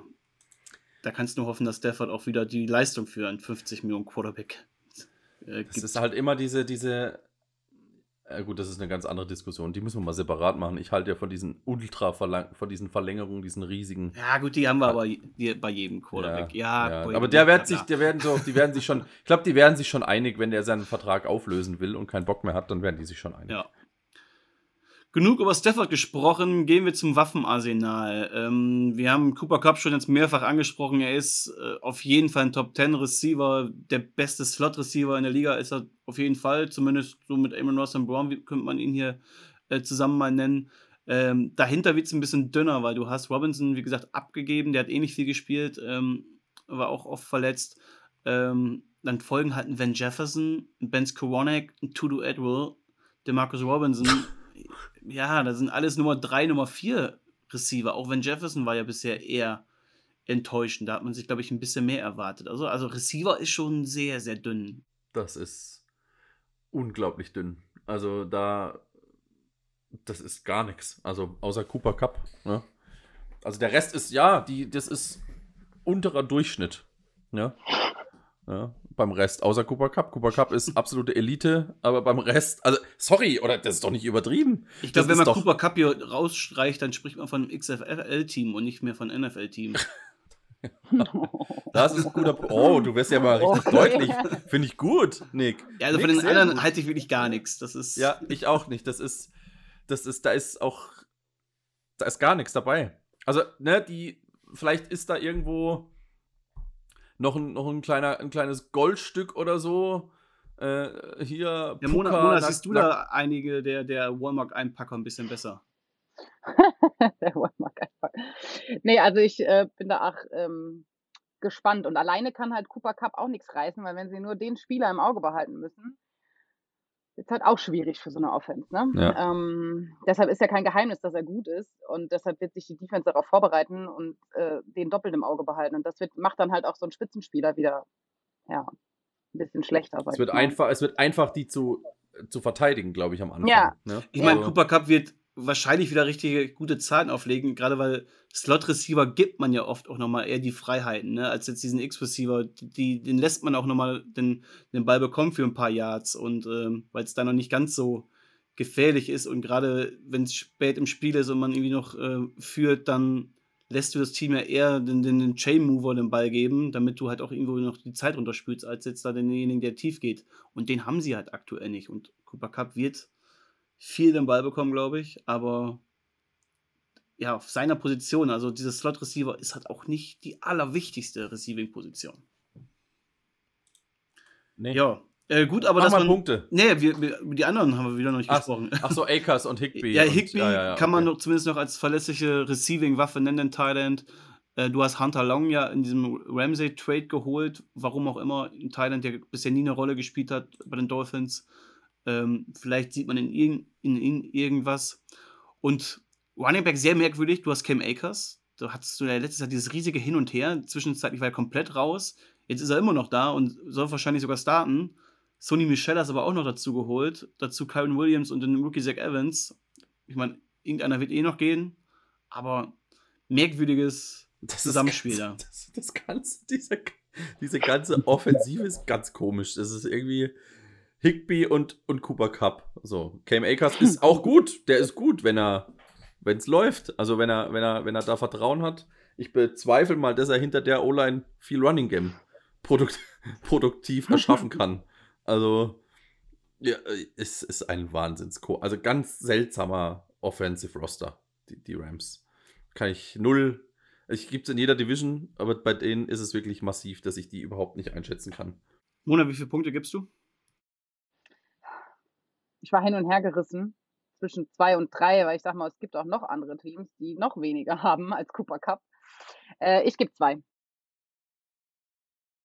Ja. Ich gebe einen für Cooper Cup, einen halben für Akers und einen halben für Higby, also auch zwei. Das macht zwei in der Summe äh, und die gebe ich hier auch. Zur Offensive Line. Wir hatten wir gerade schon mal angesprochen, die ist 2022 komplett zusammengefallen. Es gibt nur einen Spieler, der mehr als 750 Snaps gemacht hat. Äh, du hattest einfach so viele Verletzte. Äh, dadurch haben natürlich viele Linemen gespielt, aber auch viele Linemen, die nicht gut waren. Also zehn Linemen insgesamt haben Sex zugelassen. Ähm, man kann, also das, was da passiert ist, null als Grundlage nehmen für das, was jetzt passiert. Du hast einen großen Anker als White Tackle, nämlich Rob Heavenstein, ähm, letztes Jahr hast du Joseph Noteboom als Left Tackle probiert, den hast du ja einen dicken Vertrag bekommen, äh, ohne dass er jemals viel Spiel gespielt hat. Der hatte dann große Probleme, nur sechs Spiele gemacht, dann auch verletzt, ähm, hatte fünf, sechs, ich meine gut, drei gegen die Bills und zwei dann noch gegen Nick Bosa. Ähm, mal gucken, ob er stabiler sein kann, ob du da wirklich dann auch ein stabiles Tackle-Duo hast. Ansonsten auf Guard versteckt sich auch mit äh, Steve Avila aus dem Draft. Äh, rechts kämpfen Logan Ross und Coleman Shelton um den äh, Right Guard Spot und dann hast du noch ähm, ähm, Brian Allen ähm, auf Center. Ja, das ist an sich okay, wenn sie alle spielen, aber wer weiß. ja, es geht ja jetzt schon los, ne? Du siehst ja jetzt schon die Nachrichten. Out for Season, out for Season. Da und da ist einer raus, da ist einer raus. Und die, die Rams haben auch da ordentlich, die, die rütteln auch immer an der, an der Pechkiste äh, wenn es da um, um irgendwelche Verletzungen geht. Die O-Line so, wenn sie so spielt und eingespielt ist und Snaps hat und, äh, und, und sich einspielen kann und weiter sich einspielen kann und, und alle vertrauen einander und auch Matthew Stafford der O-Line vertraut, dann kann das eine durchschnittliche O-Line sein. Aber ich glaube, ähm, PFF rankt sie auf 28.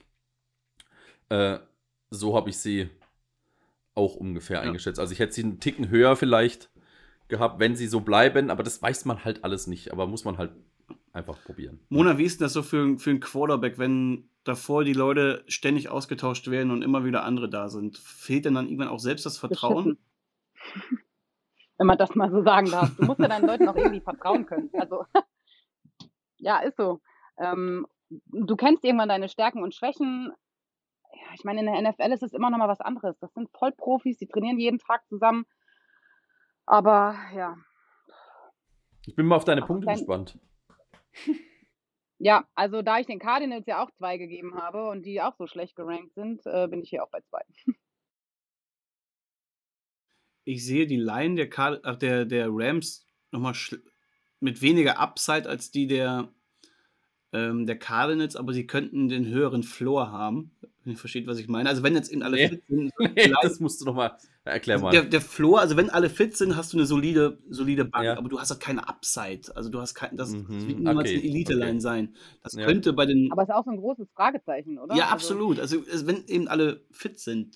Ne? Und wenn Noteboom jetzt tatsächlich der Left Tackle ist, den man sich erhofft hat, der nicht äh, in zwei Spielen mal komplett verbrannt wird. Klar, von mit dem besten Passrush der Liga, aber ähm, Auch der spielt gegen Bosa.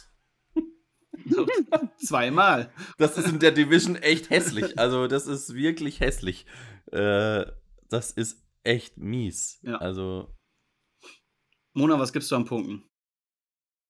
Zwei. Zwei Punkte. Okay. Ich auch. Mehr geht, mehr geht nicht. ja, habe ich auch. Okay, da sind wir uns hier einig, generell bisher sehr einig bei, bei den meisten Teams. und bei den Langweilig. meisten Punkten, ja, aber Langweilig.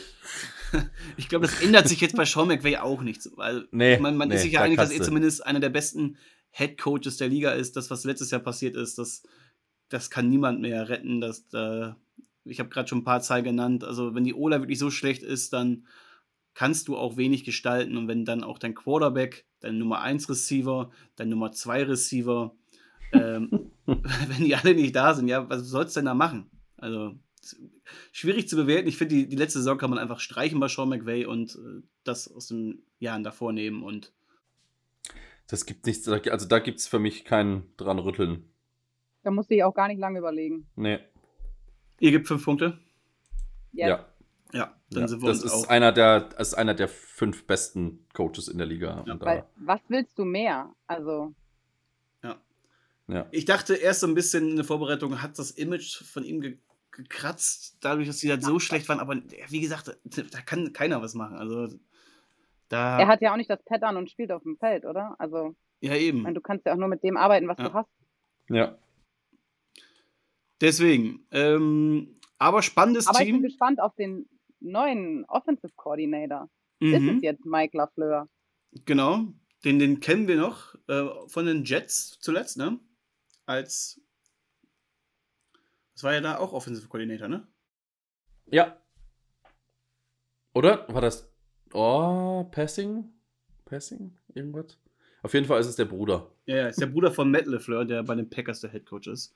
Ähm, der ja auch einer der besten Playcaller ist. Also, wenn die das gleiche Offensive Mind haben, dann könnte das ganz gut aussehen. Du meinst auch ein Field Goal callen beim kurz vorm Sieg, oder? ja, genau.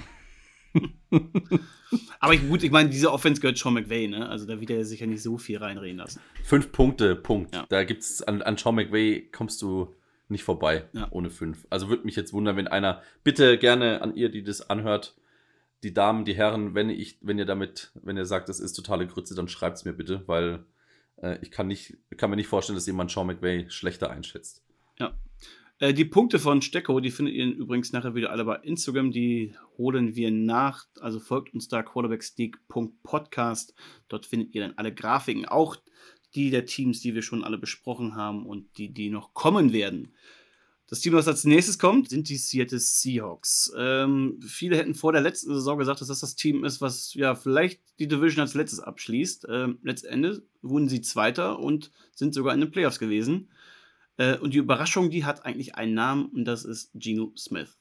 War lange Zeit ein Journeyman in der NFL und plötzlich hat er hier sein Breakout äh, bei den Seahawks, auch weil er endlich mal wieder, auch wieder eine Chance bekommen hat als Starter und hat sich auch direkt einen neuen Vertrag verdient, einen Dreijahresvertrag bis zu 105 Millionen Dollar bekommt er, hatte eben eine echt gute, gute Saison. Aber Mona, glaubst du, dass er diese echt starke Saison auch bestätigen kann? Oder glaubst du, hier kommt eine Art von Regression? Oder vielleicht sogar, dass er noch den nächsten Schritt macht? Ich glaube, er steppt. Er Okay. ist ein Athlet und ich glaube, der hat jetzt, also ich meine, mal ausgenommen, dass man Bock hat, in der NFL zu spielen. Wenn du so eine Saison ablieferst und es so gut für dich läuft, bist du ja nur noch mehr motiviert, dem Ganzen noch einen draufzusetzen. Und gerade mit Pete Carroll an der Seite hat er da echt eine Bank. Deshalb, boah, ich glaube, der setzt noch mal einen drauf. Ich glaube, wir werden Ach, viel von Du hast Step sehen. Up. Ah, okay. Ich, ich dachte gerade, Step Was? Up, das deutsche Up, dass es abwärts geht. Nee, nee, nee, nach oben. Okay, er geht nach ah, oben. Ah, okay. es, geht, es geht hoch. Nicht deutsch, es geht nach oben. Also ich glaube. Echt? Der, Glaubst du der, noch besser? Ja. Wow.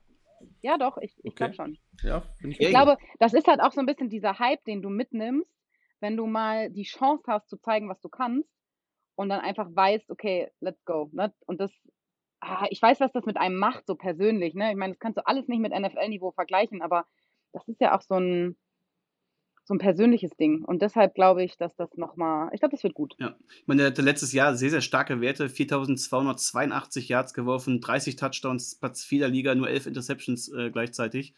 Ähm, Passer-Rating von 109, äh, 100,9, so ist richtig. Äh, auch Platz 5 der Liga. Und ganz wichtig, seine Completion Rate äh, war 69,8%. Damit war er Platz 1. Und ähm, auch bei allen Advanced Stats ist er da ganz vorne mit dabei. Er ist einfach als Pässer sehr, sehr konstant gewesen. Ähm, obwohl er so aggressiv war. Ne? Also er hatte eine sehr, sehr hohe Big-Time-Quote, aber auch zeitgleich auch viele Turnover-worthy Throws. Das ist ja eigentlich auch ein Indikator dafür, dass du wirklich viel tief gehst und viel, viel riskierst. Ähm, da war nur Josh Allen in beiden Sachen äh, besser als er äh, oder höher als er. Bei 1 ist es nicht besser gerade. ähm, aber man hat auch so gesehen, so ab der zweiten Saisonhälfte ist es alles ein bisschen, ja nicht eingebrochen, aber zumindest waren seine Werte ein bisschen schlechter. Also ab dem München-Spiel war es eigentlich ähm, der Fall. Was aber auch mit der O-Line zu erklären war, war die auch während der Saison immer schlechter wurde. Gerade die beiden Rookie-Tackles hatten dann doch nochmal ein paar Probleme. Ähm, generell aber, ich glaube, dass die Umstände um ihn herum um so viel schon mal zu spoilern, besser geworden sind. Dass er das zweite Jahr in dieser Offense sich auch nochmal deutlich wohler fühlt als in, in, im ersten Jahr. Und seine Stats und sein, sein Play war halt so beständig ähm, und hat so auf ein konstantes Quarterback-Play gesprochen, dass ich auch nicht erwarte, dass er krass zurückgeht, sondern eher gleich, beziehungsweise eher absteppt, also hochgeht. Würde ich, würde ich schon mitgehen. Auch, wen hat er da? Ne? Also wenn man schon direkt ins Waffenarsenal mhm. guckt, das ist ja auch schon Oh, ist ja ein Traum. Ja, da gibt es äh, nicht viel bessere. Domi, du bist skeptisch. Ja. Nee, Nee, Auch nicht. also man, wir müssen ja bei Gino das letzte Jahr bewerten. Ne? Was willst du da bewerten? Das letzte Jahr war top. Ähm, was sie vielleicht schauen sollten, wäre, dass er nicht 46, Tackle, 46 Sex kassiert. Das ist, das ist auf Dauer auch nicht so war, unbedingt Was Platz 1 der Liga? Zumindest ganz weit vorne, ne? Äh, das weiß ich gar nicht genau, aber es waren auf jeden Fall extrem viele. Ähm, da kann man jetzt wieder anfangen, ja, ein paar Ware selber schon, bla bla, alles klar, kann man diskutieren. Aber die O-Line ist halt einfach grottenschlecht. Ja, so, und das ist halt ein Problem, das haben sie immer noch. Aber ähm, ändert ja nichts daran, dass Gino äh, ein Bombenjahr gespielt hat, dass er super Statistiken aufgelegt hat, ähm, dass der offensichtlich was im Tank hat. Das, ist, das zweite Jahr ist halt immer noch mal so, ne, das finde ich immer noch mal ein bisschen schwieriger, nachdem man so abgeliefert hat. Das, dann denken automatisch alle, ja gut, alles klar, der ist jetzt wieder, der liefert weiter ab. Äh, die Chance ist groß, aber ähm, es wird natürlich schwer, aber klar, äh, wenn wir das bewerten müssen von letztem Jahr, war das ein, äh, ja, ich weiß gar nicht, wo ich ihn hatte, aber der ist auf jeden Fall in den, ähm, im oberes, obersten Drittel. Top 15 auf jeden Fall. Ich weiß nicht, ob ich ihn schon Top 10 ranken würde. Da sind, glaube ich, noch ein paar andere Namen, aber er kratzt daran. Äh, kurz noch Sack Rate, äh, beziehungsweise ähm, ja, Fields und Russell Wilson wurden noch mehr gesackt als er. Ähm, aber Platz 3 zeigt er schon. Also Russell Wilson wollte ja von den Seahawks weg, damit er nicht mehr so viel gesackt wird. Ja, genau. Hat er gut gemacht zu den Broncos. Alles richtig gemacht. Ja, generell, diese Thematik, die, die, die, die glaube ich, Seahawks-Fans noch länger beschäftigen. Er geht zum Mile High und wird dort, kriegt noch mehr auf die Schnauze. ja. Was gibst du ihm denn für Punkte? Mona. Oder ich. Mona. Fang ja, egal an. wer. Ja. Also er hat sehr viel Potenzial. Ah. Ich schwanke zwischen vier und fünf. Oh, okay. Weil er ist schon auch, ja, er ist schon auch, ah, er, ich glaube, da kann man einiges rausholen. Ah, er hat auch, also ich meine, wenn DK Metcalf in meinem Team spielen würde, würde ich mich auch freuen. ähm, so eine Bank, ne? Jetzt haben sie da den neuen, ähm, den Jason Smith, den Jigbar gedraftet.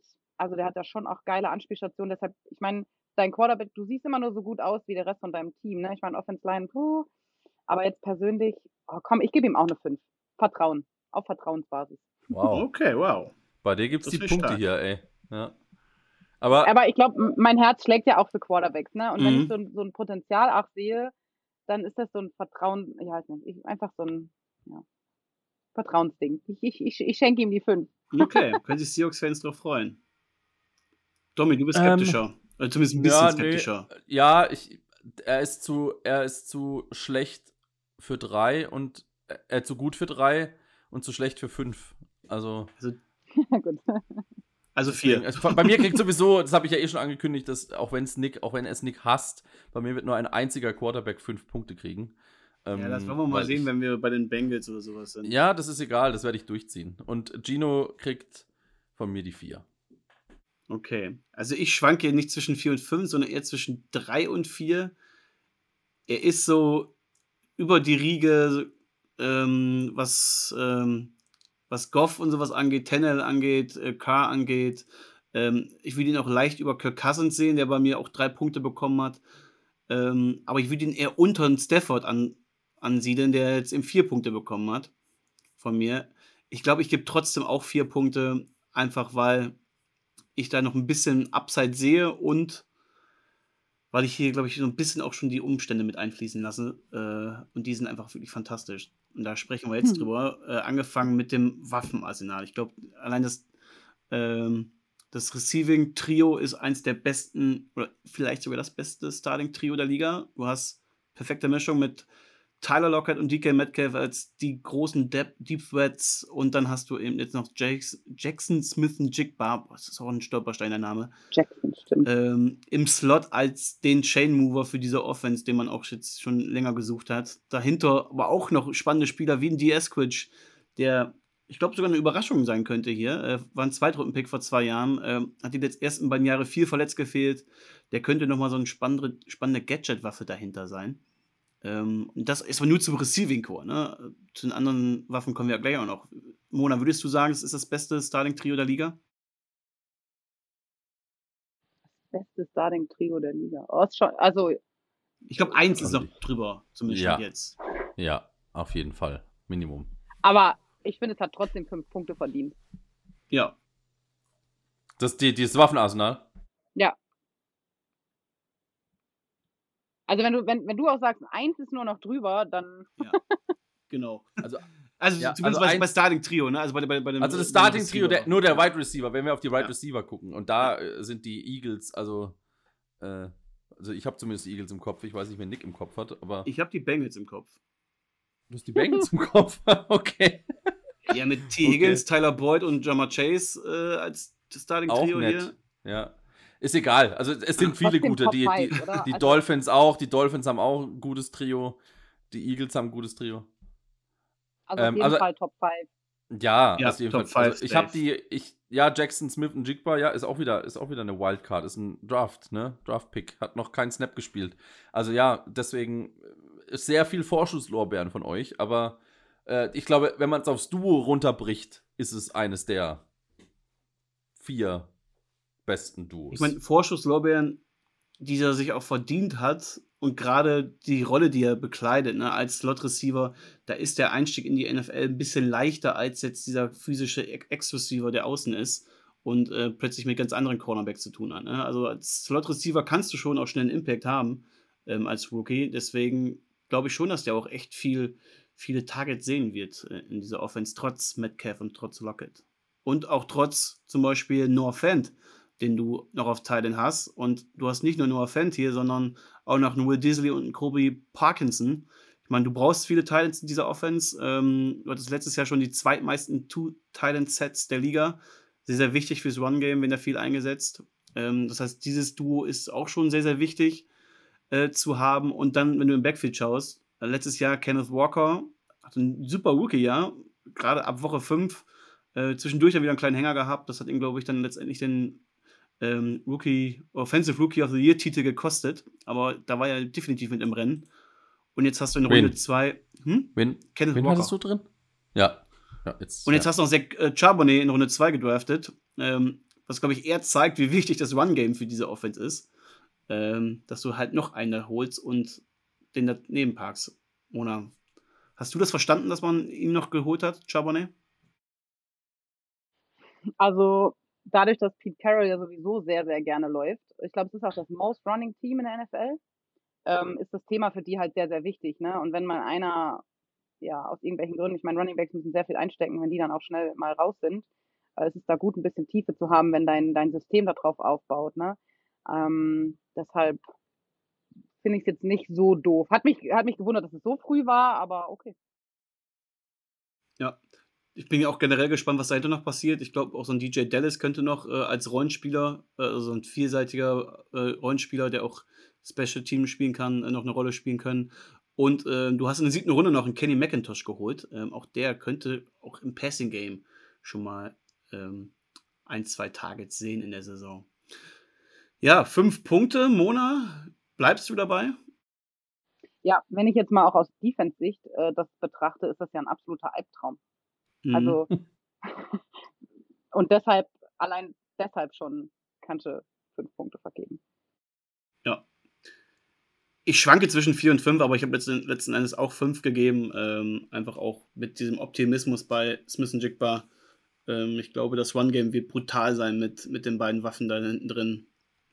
Äh, Noah Fent jetzt in seinem zweiten Jahr hier, der, glaube ich, nochmal eine größere Rolle machen, einnehmen wird. Das sieht einfach durch die Bank sehr, sehr gut aus. Und auch dahin, hinter den Starting-Spielern sieht es gut aus. Also die Tiefe ist auch da. Ja. Ja, ihr habt schon alles gesagt. Ne? Also die. Also das liest sich einfach. Ja, das liest sich einfach. Das liest sich, liest sich einfach zu gut. Ja. Ja. Das, das also wäre ich Quarterback, ne? Und hätte so ein Staff da stehen an, an Offense-Feuerwerk, ich glaube, ich wäre ich wär im Himmel, oder? Also ja. jetzt mal ehrlich. Ja, einer von denen ist immer frei. Ne? Also ja, du kannst also die nicht alle aufhalten. Und zur Not wirfst du einfach den Ball ganz, ganz hoch und dann fängt den DK Metcalf sowieso. Im dritten Stock. Ich ja. bin, also äh, DK Metcalf, ich habe ja mal neben ihm gestanden beim Münchenspiel. Also mir ist fast die Kinnlade runtergefallen. Das war ja sowas von beeindruckend. Ich, ich stand im Spielertunnel also, auch direkt neben dem. Ich hatte ein bisschen Angst, muss ich sagen. Ja, also ich habe ja kurz so mit groß. ihm abgeklatscht und er ist dort durchgelaufen wie so eine, wie so eine Maschine. Es war ja also, ja. abartig. Der hat also auch so ein verspiegeltes Visor, ne? Also das, Geisteskrank, ja. ja. Du denkst, wenn du den auf der Straße betriffst, dann wechselst du am besten die Straßenseite. Ja. Weil, ach du Scheiße. Was, wie groß ist also, der Kerl? Der ist, der ist fast zwei Meter, 1,93 oder? 1,93 ja. 1,93. 100, 105 Kilo oder so ja. hat er. Also, und, und ach, kein Gramm Fett. Seine, habt ihr mal diese Waden gesehen? Hm. Ach du Scheiße. also, ich war also ich bin, ich habe ja jetzt schon ein, zwei Spiele da mal gesehen so und äh, das war wirklich nochmal beeindruckend. Also wirklich, ja. da, da, das, das ist wie ein Unfall, da musst du auch hingucken, ne? Ja. Du guckst da und denkst dir, oh. Ja, der also, ist auch fast nicht zu verteidigen. Also der, nee. das, das ist einfach ein so, und in der Defense, Monster. Genau, und in der Defense musst du eigentlich schon zwei Leute als Sicherheit darauf abstellen, weil ansonsten so, und dann werden die anderen frei, anderen frei, weil das ist ja auch schon, das sind ja auch Ja, Tyler Lockett kannst du auch nicht alleine lassen, ne? Weil der nee. ist, äh, nee. der ist, wenn du den alleine lässt, dann ist der Deep weg und fängt das Ding 45 so. Yards und fertig. Und der Jackson Smith ist jetzt, hat dann wahrscheinlich das, die Saison seines Lebens, weil sie sich mit Metcalf und Lockett beschäftigen müssen. und, dann, und dann, wenn gar nichts geht, wirft er auf Noah Fant. okay. ja. Nee, also, das, ist, genug, das, ist eine, das ja. ist eine der besten also, ja, Offensive-Waffenarsenale ja. der Liga, klar.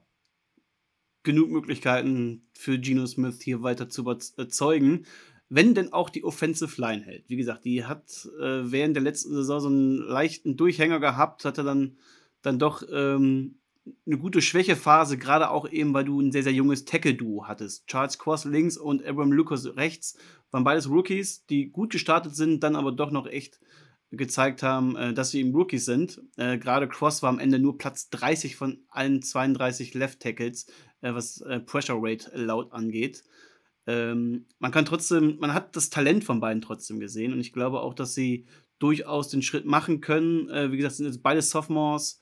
Ähm, da musst du halt auch hoffen, dass, dass die äh, den Schritt machen.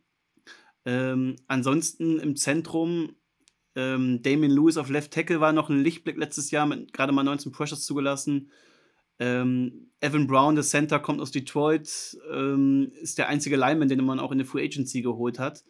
Äh, Whiteguard ist dann so eine Schwachstelle. Du hast im Draft noch ein bisschen was getan mit Anthony Bradford in Runde 4 und Olu Ulu Watami, äh, der einen geilen Namen hat, äh, in Runde 5. Mal gucken, ob die äh, ja gerade in der Mitte schnell irgendwie einspringen können, wenn da ähm, der eine oder andere wackelt. Also ein bisschen tiefer hast bekommen, aber es ist immer noch mit viel Fragezeichen und bist halt sehr abhängig von dem, was Cross und Lucas auf Außen machen. Mona, bist du da optimistisch, dass die beiden Jungs einen großen Schritt machen können? Ich weiß es nicht. Also, ich habe mir auch nochmal die Rankings angeguckt. Die Seattle Seahawks sind auf 30 gerankt. Oh, das ist auch weit unten. Von der Offensive Line. Ja. Schwierig. Also, ich habe die auch ganz, also das ist nicht umsonst hat er 46 Sex kassiert, ne? Ja. Also klar haben die was, haben die was ein bisschen, bisschen was geändert, ja. Ähm, boah, kannst du, also, ja, ist leider echt schlecht. Aber gut, ähm, viel Zeit muss sie nicht halten, weil irgendeiner von den anderen Hanseln wird wahrscheinlich frei sein, ne? Das stimmt. Aber für die Pässe ja. wird schwierig. Ja, das stimmt. Was habt ihr an Punkten? Mona, ihr nett, starte oder? gerne. Zwei. Mit Wohlwollen habe ich auch zwei. Ja. ja. Also es ist ein gewisses Upside da, aber mehr als zwei kann man dann hier auch noch nicht geben. Ähm, vielleicht sprechen wir im halben Jahr dann davon, dass diese Line echt super gehalten hat und könnte vielleicht sogar eine Vier-Sterne-Line sein. Eben, wie gesagt, du hast zwei sehr, sehr junge Tackles, ne? die ein riesiges Upside haben, aber aktuell ist es ein Zwei-Punkte-Line. Das Coaching. Offensive Co ach, Head Coach erstmal Pete Carroll und Offensive oh Coordinator je. Shane Waldron. Ich muss zugeben, ich habe letztes Jahr gezweifelt und ich muss mich entschuldigen bei allen Seahawks-Fans und vor allem bei Pete Carroll, dass ich nur drei Punkte gegeben habe. Ich war sehr, sehr skeptisch, eben was diese Offense angeht. Ähm, aber was sie aus Geno Smith geholt haben und was sie mit diesen Waffen anstellen können, das könnte eine geniale Offense werden. Und gerade dieses, diese Mischung aus dem Passing Game und aus dem Laufspiel, ähm, man wird San Francisco, so viel kann ich schon mal sagen, herausfordern. Also auch ernsthaft herausfordern können in, der, in dieser Division, oder Mona? Ja, also vor allen Dingen ähm, Offense Coordinator Wise kam ja der Shane Waldron unter, äh, hat ja unter Sean McVay auch ähm, gecoacht, mhm. was ja auch schon mal, ne, wo wir eben schon drüber gesprochen haben, sehr großer, großer Name ist. Deshalb ähm, glaube ich, macht es auch unendlich viel Spaß, da äh, riesen Waffen aufzubauen mit dem Receiving Squad, also mit dem, ach, ich habe fünf Punkte vergeben. Pete Carroll ist ein Name, Shane Waldron, ja, fünf Punkte. Ich bin letztes Jahr schon auf die Schnauze geflogen bei den Seahawks auch. Ich habe die auch ziemlich schlecht gesehen. Hattest du auch, ähm, hattest du sogar weniger als drei Sterne? Ah, ich glaube, ich habe ihm sogar nur, ich weiß es nicht, ich müsste jetzt nachschauen. Ich glaube, ich habe glaub, hab ihm tatsächlich nur zwei gegeben. Ich scroll mal hier runter. Ja, ich, ja. Hier scrollt der Chef noch. Also selber. ich habe drei gegeben und äh, wie gesagt, ich habe meinen Fehler eingesehen. Ich gebe ihm jetzt auch fünf Punkte. Du bist drei und du bist der nettere von uns. Ähm, du hast ihm, ach du liebe Güte, du hast ihm einen Punkt gegeben. Ja. Was war denn da los? Oh, da müssen wir nochmal reinhören, was du da gesagt hast. Das müsste ich hier ja, gleich nochmal einmal. Da war der, da war doch der, war doch der, der Kollege von den Seahawks auch da und hat gesagt, fair, fair, fair. Weil wir, also wir haben ja letztes Jahr ehrlicherweise dachte ich, das wird das schlechteste Team, ja. Also da war ja. Du hast insgesamt sieben Smith. Punkte gegeben, ja. Ich glaube, äh, viel ja. schlechter warst du bei anderen Teams nicht. Nee. Maximal bei den nee. Texans. Ja, und da, ich entschuldige mich auch in aller Form. Es war, ich verneige mich vor ist äh, Pete Carroll und er kriegt äh, 200% mehr und kriegt drei Punkte. Immer noch nur drei. Echt? Na, oh. Wieso, also was hindert dich? Komm, er kriegt, vier, er, kriegt, er kriegt vier Punkte. Er kriegt vier Punkte. Vier Punkte. okay. Dass ich, dass ich hier darum ich finde, auch, ich finde auch die Ausgangslage eigentlich ganz geil. Ne? Jetzt bist du ein Offense Coordinator, der unter Sean McVay gecoacht hast und hast diese Offense. Ja, das könnte Spaß machen. Nehmen wir die ne? Offense Line, ne? nehmen wir die Offense Line mal raus, aber hey, wie viel Bock hat man bitte mit so einer Offense zu arbeiten? Also. Ja, da wird mir einiges einfallen an Plays. Ja, und so. ich meine, und wie oft hat man in den letzten Jahren so die Seahawks abgeschrieben? So gefühlt seit dem ähm, Super Bowl-Sieg hat man jedes Jahr gesagt, ja, jetzt sind sie schlechter als letztes Jahr, jetzt sind sie schlechter als letztes Jahr, jetzt brechen sie hier ein, jetzt ist die Defense schlechter, jetzt ist die Offense schlechter, jetzt ist Wilson weg. Ja, und jedes Jahr sind sie trotzdem wieder im Playoff-Rennen und äh, zaubern da irgendwas raus. Und das ist einfach ein geniales Coaching von Pete Carroll auf beiden Seiten des Balles. Und er hat sein Team im Griff. Äh, die Spieler lieben ihn, das sieht man ja immer wieder. Ähm, deswegen muss man jetzt einfach. Halt auch schon bisschen eine Coaches-Legende, oder? Ja, also genau. Ich glaube, dass so die letzten Jahre so ein bisschen sein Ruf so über diesem schlechten Laufspiel gelitten hat, dass man da einfach nicht, nicht so einsichtig war, dass man hier in der neuen NFL-Zeit angekommen ist. Aber gerade letztes Jahr hat er gezeigt, ähm, der Mann weiß ganz genau, was er tut. Nach 28 Jahren kann man das noch. Sollte man dann noch denken. Ne? Ich meine, wer sind wir, um Pete Carroll zu kritisieren? Also, hallo. ganz genau. ja, ich bin der allererste, der Sofa-Coach aus dem Schwarzwald. Ja. Ne?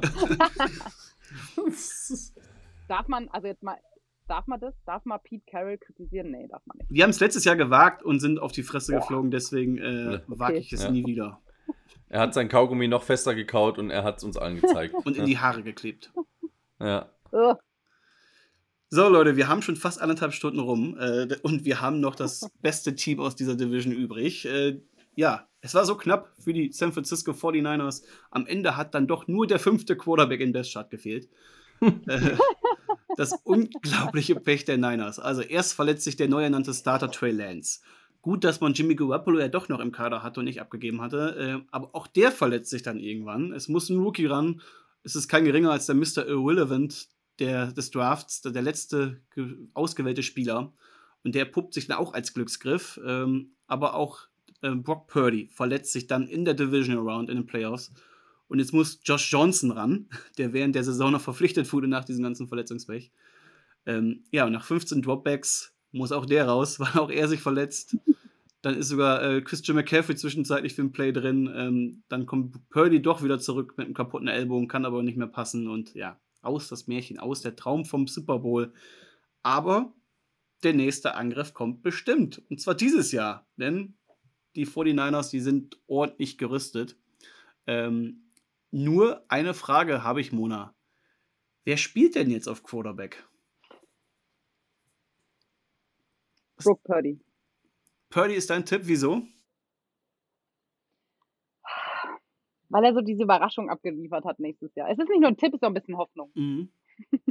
ich würde es gerne sehen, weil ah, als Mr. Irrelevant dann doch so zu liefern, das ist einfach schon wieder, das ist so ein bisschen, ja, wie sagt man, Cinderella-Story. ja, absolut. Also die Story war ja. Ich finde es sauschön. Ja, das war, glaube ich, die beste ist, Story des Jahres, ne? Und ich meine, wenn man ihn anguckt, ne, er ist wirklich. Ach, also, den kann man doch nur mögen, oder? er hat das ist, so ein Babyface. Ja. Und ist so ein bisschen der, der, weißt du, der kleine Schulbub und liefert so ab und ist einfach so sympathisch und da gehe ich ja. voll mit der Sympathie und ich hoffe nur das Beste für ihn und ich hoffe, dass er es allen zeigen kann. Und ich sag mal, ich lehne mich jetzt mal weit aus dem Fenster. Ne? Brady wurde spät gepickt. Ähm, ich hoffe, dass er eine ähnliche Story irgendwie hinkriegt, weil es einfach so sympathisch ist. Es ist einfach unglaublich sympathisch. Es hängt halt ganz viel davon ab, also Ellenbogen und Schulter ist jetzt, weiß nicht, ob du das wahrscheinlich auch kennst, Mona, aber Ellenbogen und Schulter beim Quarterback ist jetzt nicht die geilste Stelle, um sich ja. heftig zu verletzen. Ne? Und, äh, und Ellenbogen, ah, ich, hoffentlich wird er fit. Ne? Hoffentlich ist da alles äh, gut gegangen. Also es ist wohl alles gut gegangen, er ist wohl gut im Fortschritt, aber das ist halt irgendwie, kriegst du da nochmal einen drauf oder knallst du da nochmal drauf? Es war halt auch unfassbar unglücklich, aber das ist ein Wahnsinns-Sympathieträger, das sehe ich ja. auch so. Also ich finde den äh, zehnmal äh, sympathischer als vieles, was da rumgerannt ist davor bei den, bei den Niners. Ähm, deswegen absolut cooler Sympathieträger. Ja, was will man sagen? Ich, ich finde, diese Position ist mit das Spannendste ähm, für die nächste NFL-Saison. Also sowohl Kyler Murray als auch eben hier bei den 49ers, was eben auf Quarterback passiert weil Purdy, wenn er rechtzeitig fit ist im Saisonstart, soll er starten. Das hat auch ähm, John Lynch gesagt, der General Manager, der hat sich jetzt verdient. Aber bis dahin ist ja auch noch viel Zeit. Und im Trainingscamp hat Trey Lance, der First-Round-Pick von vor drei Jahren ist es mittlerweile, ne, den man ja echt für viele Picks auch, also man hat viele Picks in ihn investiert, den geholt hat. Ähm, und der macht gerade auch eine recht gute Figur. Und ich meine, der hat ja das Talent, sonst wäre er erstens nicht so hoch gedraftet worden und äh, man hätte nicht so viel, also man hat ja viel in ihm gesehen. Und da ist natürlich jetzt die Frage, kann er den Starting-Job vielleicht doch noch wieder zurückerobern? Ne? Ich meine, wenn nicht im Trainingscamp, dann vielleicht in der Saison, weil das Talent bei ihm ist jetzt erstmal unbestreitbar und generell diese Idee, habe ich ja auch schon oft gesagt, die Idee von diesem Dual-Threat-Quarterback in einem Shanahan-System, ey, das würde ich so gerne mal sehen. Das fände ich so genial, wenn das wirklich funktioniert. ähm, aber die bisherigen Auftritte von ihm, das muss man ja auch sagen, die waren jetzt bisher noch nicht so vielversprechend oder überzeugend.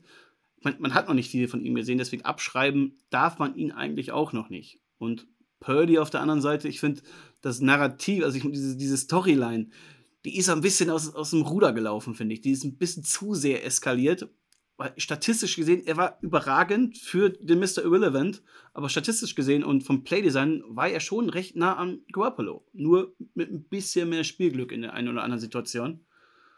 Und Lynch und Shannon haben sich damals einiges kosten lassen, um ein Upgrade für Jimmy G zu bekommen. Und ich weiß nicht, ob du dieses Double jetzt mal einfach auch ein bisschen äh, schlecht gesagt, äh, weil alle wissen, wie ich zu Jimmy G stehe, ähm, von ihm nur für einen günstigeren Vertrag zu haben, weiß ich nicht, ob das ist, das ist, was sie unbedingt in San Francisco haben wollen. Hm. Ja. Du bist ein großer Trey Lance-Fan, das wissen wir alle. Ja, ich, ja. ich bin ein Fan von dieser Idee Trey Lance in diesem ja, Scheme. Ich, ja. ich, ich weiß bis heute nicht, ob's, äh, ob er es ist oder ob irgendwann mal ein anderer Dual Threat Quarterback da rein. Kyler Murray, diese, ich, also wenn Kyler Murray in dieser Offense spielt, der Witzka, das da wäre wär ich ein Fan. ja. Ja, also der, bei dem gehen ja die Meinungen auseinander, aber es wird, ich denke mal, einer von den dreien wird starten. Jetzt haben sie noch Sam Darnold geholt. Ja. Einer von denen wird starten. Ähm, aktuell. Hot Take. aktuell. ach, Bold Prediction. Äh, aktuell sehe ich, dass es, äh, glaube ich, eher Trey Lance sein wird, weil Purdy es, glaube ich, nicht schafft oder sie da, glaube ich, sehr auf Nummer sicher gehen werden äh, dass wenn er spielt, ist da auch wirklich alles heil und der wird in Watte gepackt und so. Ja. Ich meine, auch Lance kommt ja von der Verletzung zurück, ne? Hatte eine andere Timeline, Aber wir müssen, ist wer, wer, fit gewesen. Ja, man müsste, glaube ich, Purdy, ich glaube, man müsste Purdy bewerten hier. Ne? Nicht Lance, sondern Purdy und. Die, die Gesamtsituation ja. musst du irgendwie bewerten. Ne? Ich mein, wir ja. haben jetzt an sich drei Quarterbacks, das hast du auch angesprochen. Ich meine, die Verpflichtungen, die habe ich bis heute nicht verstanden. Äh, ich meine, klar, wir haben gesehen, dass man hier mehrere Quarterbacks gebrauchen könnte. Ähm, aber kannst du dieses Verletzungspech einkalkulieren? Weiß ich nicht. Und dass Darnold irgendwo als Nummer 3 unterschreibt, ich meine, der hätte sicherlich irgendwo einen klaren Backup-Posten bekommen können oder eben auch ein Bridge-Quarterback sein können. Ich meine, Mayfield hat ja auch irgendwo noch einen Job bekommen und der sah letztes Jahr bei den Panthers also, schlechter aus als, als Darnold. Ich glaube, dass, dass ähm, Lynch einen Plan hat mit Lance und äh, dass Darnold deswegen da ist, weil er, weil Lynch glaubt, dass er Trey Lance noch traden wird. Das waren ja schon so rund um die Verpflichtung ja. damals, die Gerüchte. Kann ich mir ja, gut vorstellen. Ich meine, er ist der Einzige, der, glaube ich, einen Markt hätte. Ja. Ähm. ja, der hätte einen Markt. Und es wird sich, und das ist auch keine Bold Prediction, es wird sich irgendwo ein Starting Quarterback verletzen. Das ist einfach so. Bei 32 Teams trifft es immer ein oder zwei, äh, die so einen Ausfall haben. Und dann ist der auf der, auf der Trade-Liste ganz oben. Es gibt doch noch Carson Wentz, der ist noch Free Agent. Ja. Und für 3 Euro, wenn er Geld mitbringen kann, er gerne kommen. Für 3 Euro. Neuer Rekordvertrag. ja, Rekordvertrag. Lass uns mal bewerten. Ich bin mal auf, ich bin nämlich selber total, ich weiß nicht, was ich da machen soll. Ja. Mona, du darfst anfangen bei oh, dieser schwierigen Quarterback. Oh, dann gehe ich vor, dann gehe ich vor. Ich gebe 3. Die goldene Mitte. Ich mache den, den rosigen. Nee, nee, nee, nee, das lasse ich mir hier nicht ankreiden. Aber ich gebe tatsächlich auch drei.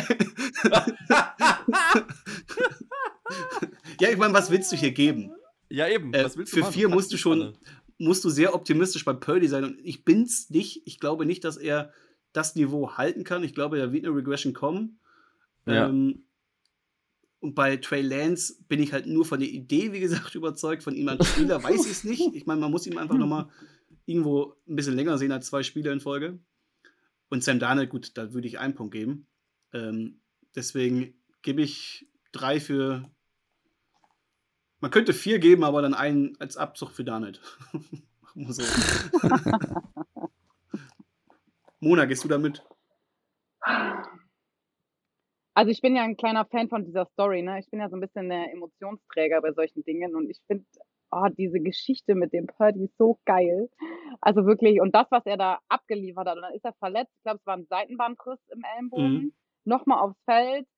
Ähm, oh, also ich habe auch zwischen drei geschwankt und hätte noch einen Sympathiepunkt für Purdy gegeben, aber realistisch sind, glaube ich, auch drei.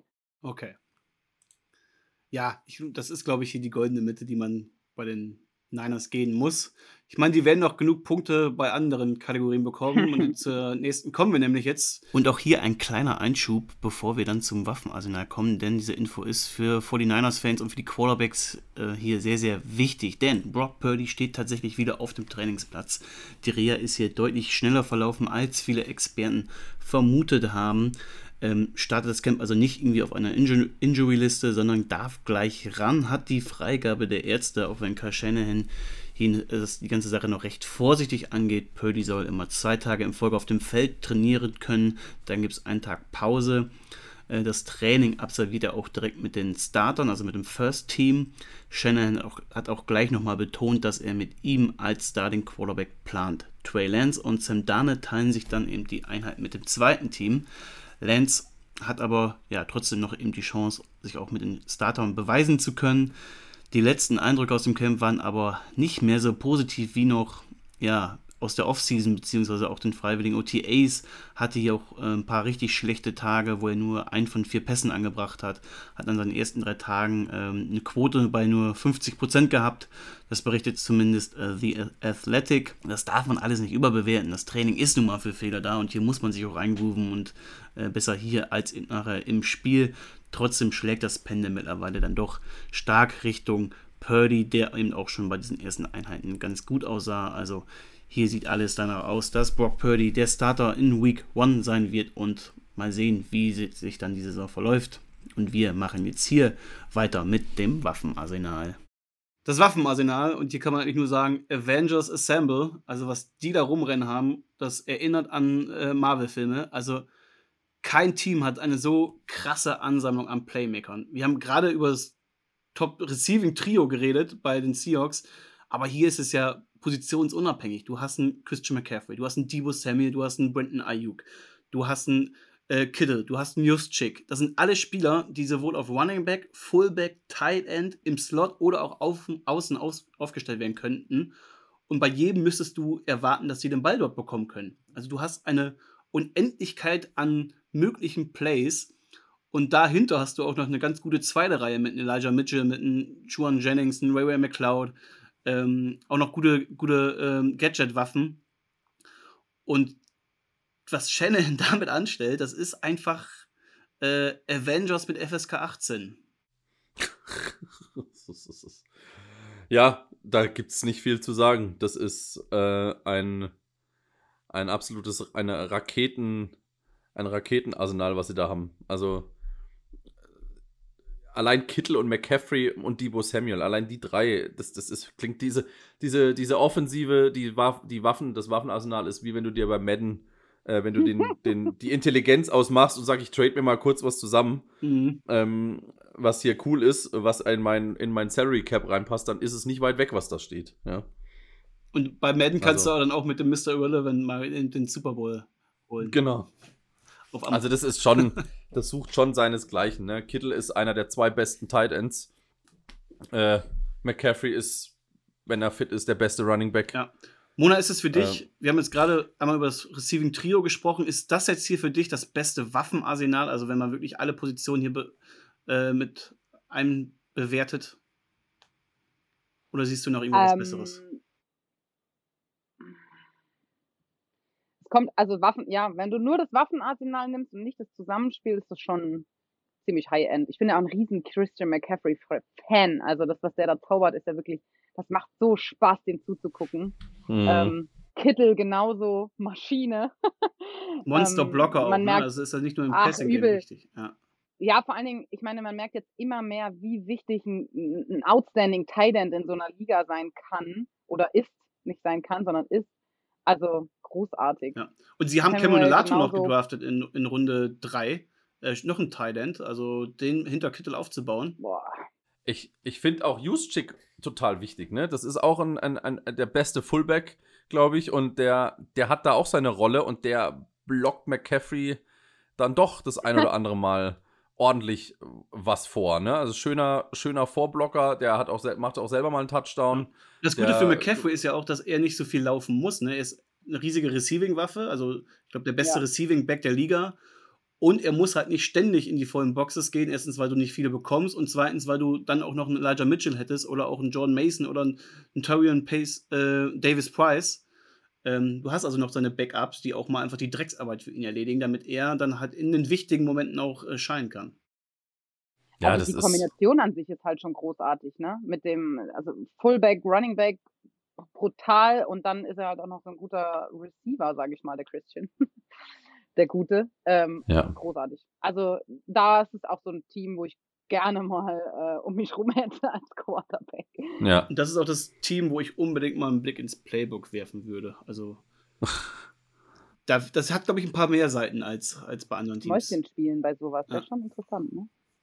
Ja, also da sind wir uns ja. auch alle einig bei den Punkten, yes. oder? Ja, ich glaube, die, die, nennen wir gar nicht. Äh, lasst euch überraschen, was wir hier nachher geben und schaut bei Instagram vorbei. Ein Riesengeheimnis wird es. Ich muss die Leute nachsehen, was wir hier drüber geredet haben. Alle, alle so ein bisschen verliebt, oder? Ja. Ähm, Offensive Line. Sind wir hier auch noch verliebt? Ähm, klar, mm, du hast Trent mm, Williams auf Left Tackle. Das ist vielleicht sogar der beste Left Tackle der Liga. Er alleine hält das Niveau dieser Line hoch. Dahinter wird es aber ein bisschen knifflig. Gerade die rechte Seite könnte problematisch werden. Du hast äh, Mike McGlinchey verloren. Ja, er war nicht der beste Pass Protector, aber immer im, im Run-Game enorm wichtig. Ähm, auch Daniel Brunskill ist weg, der war schon so noch so ein Rotationsguard.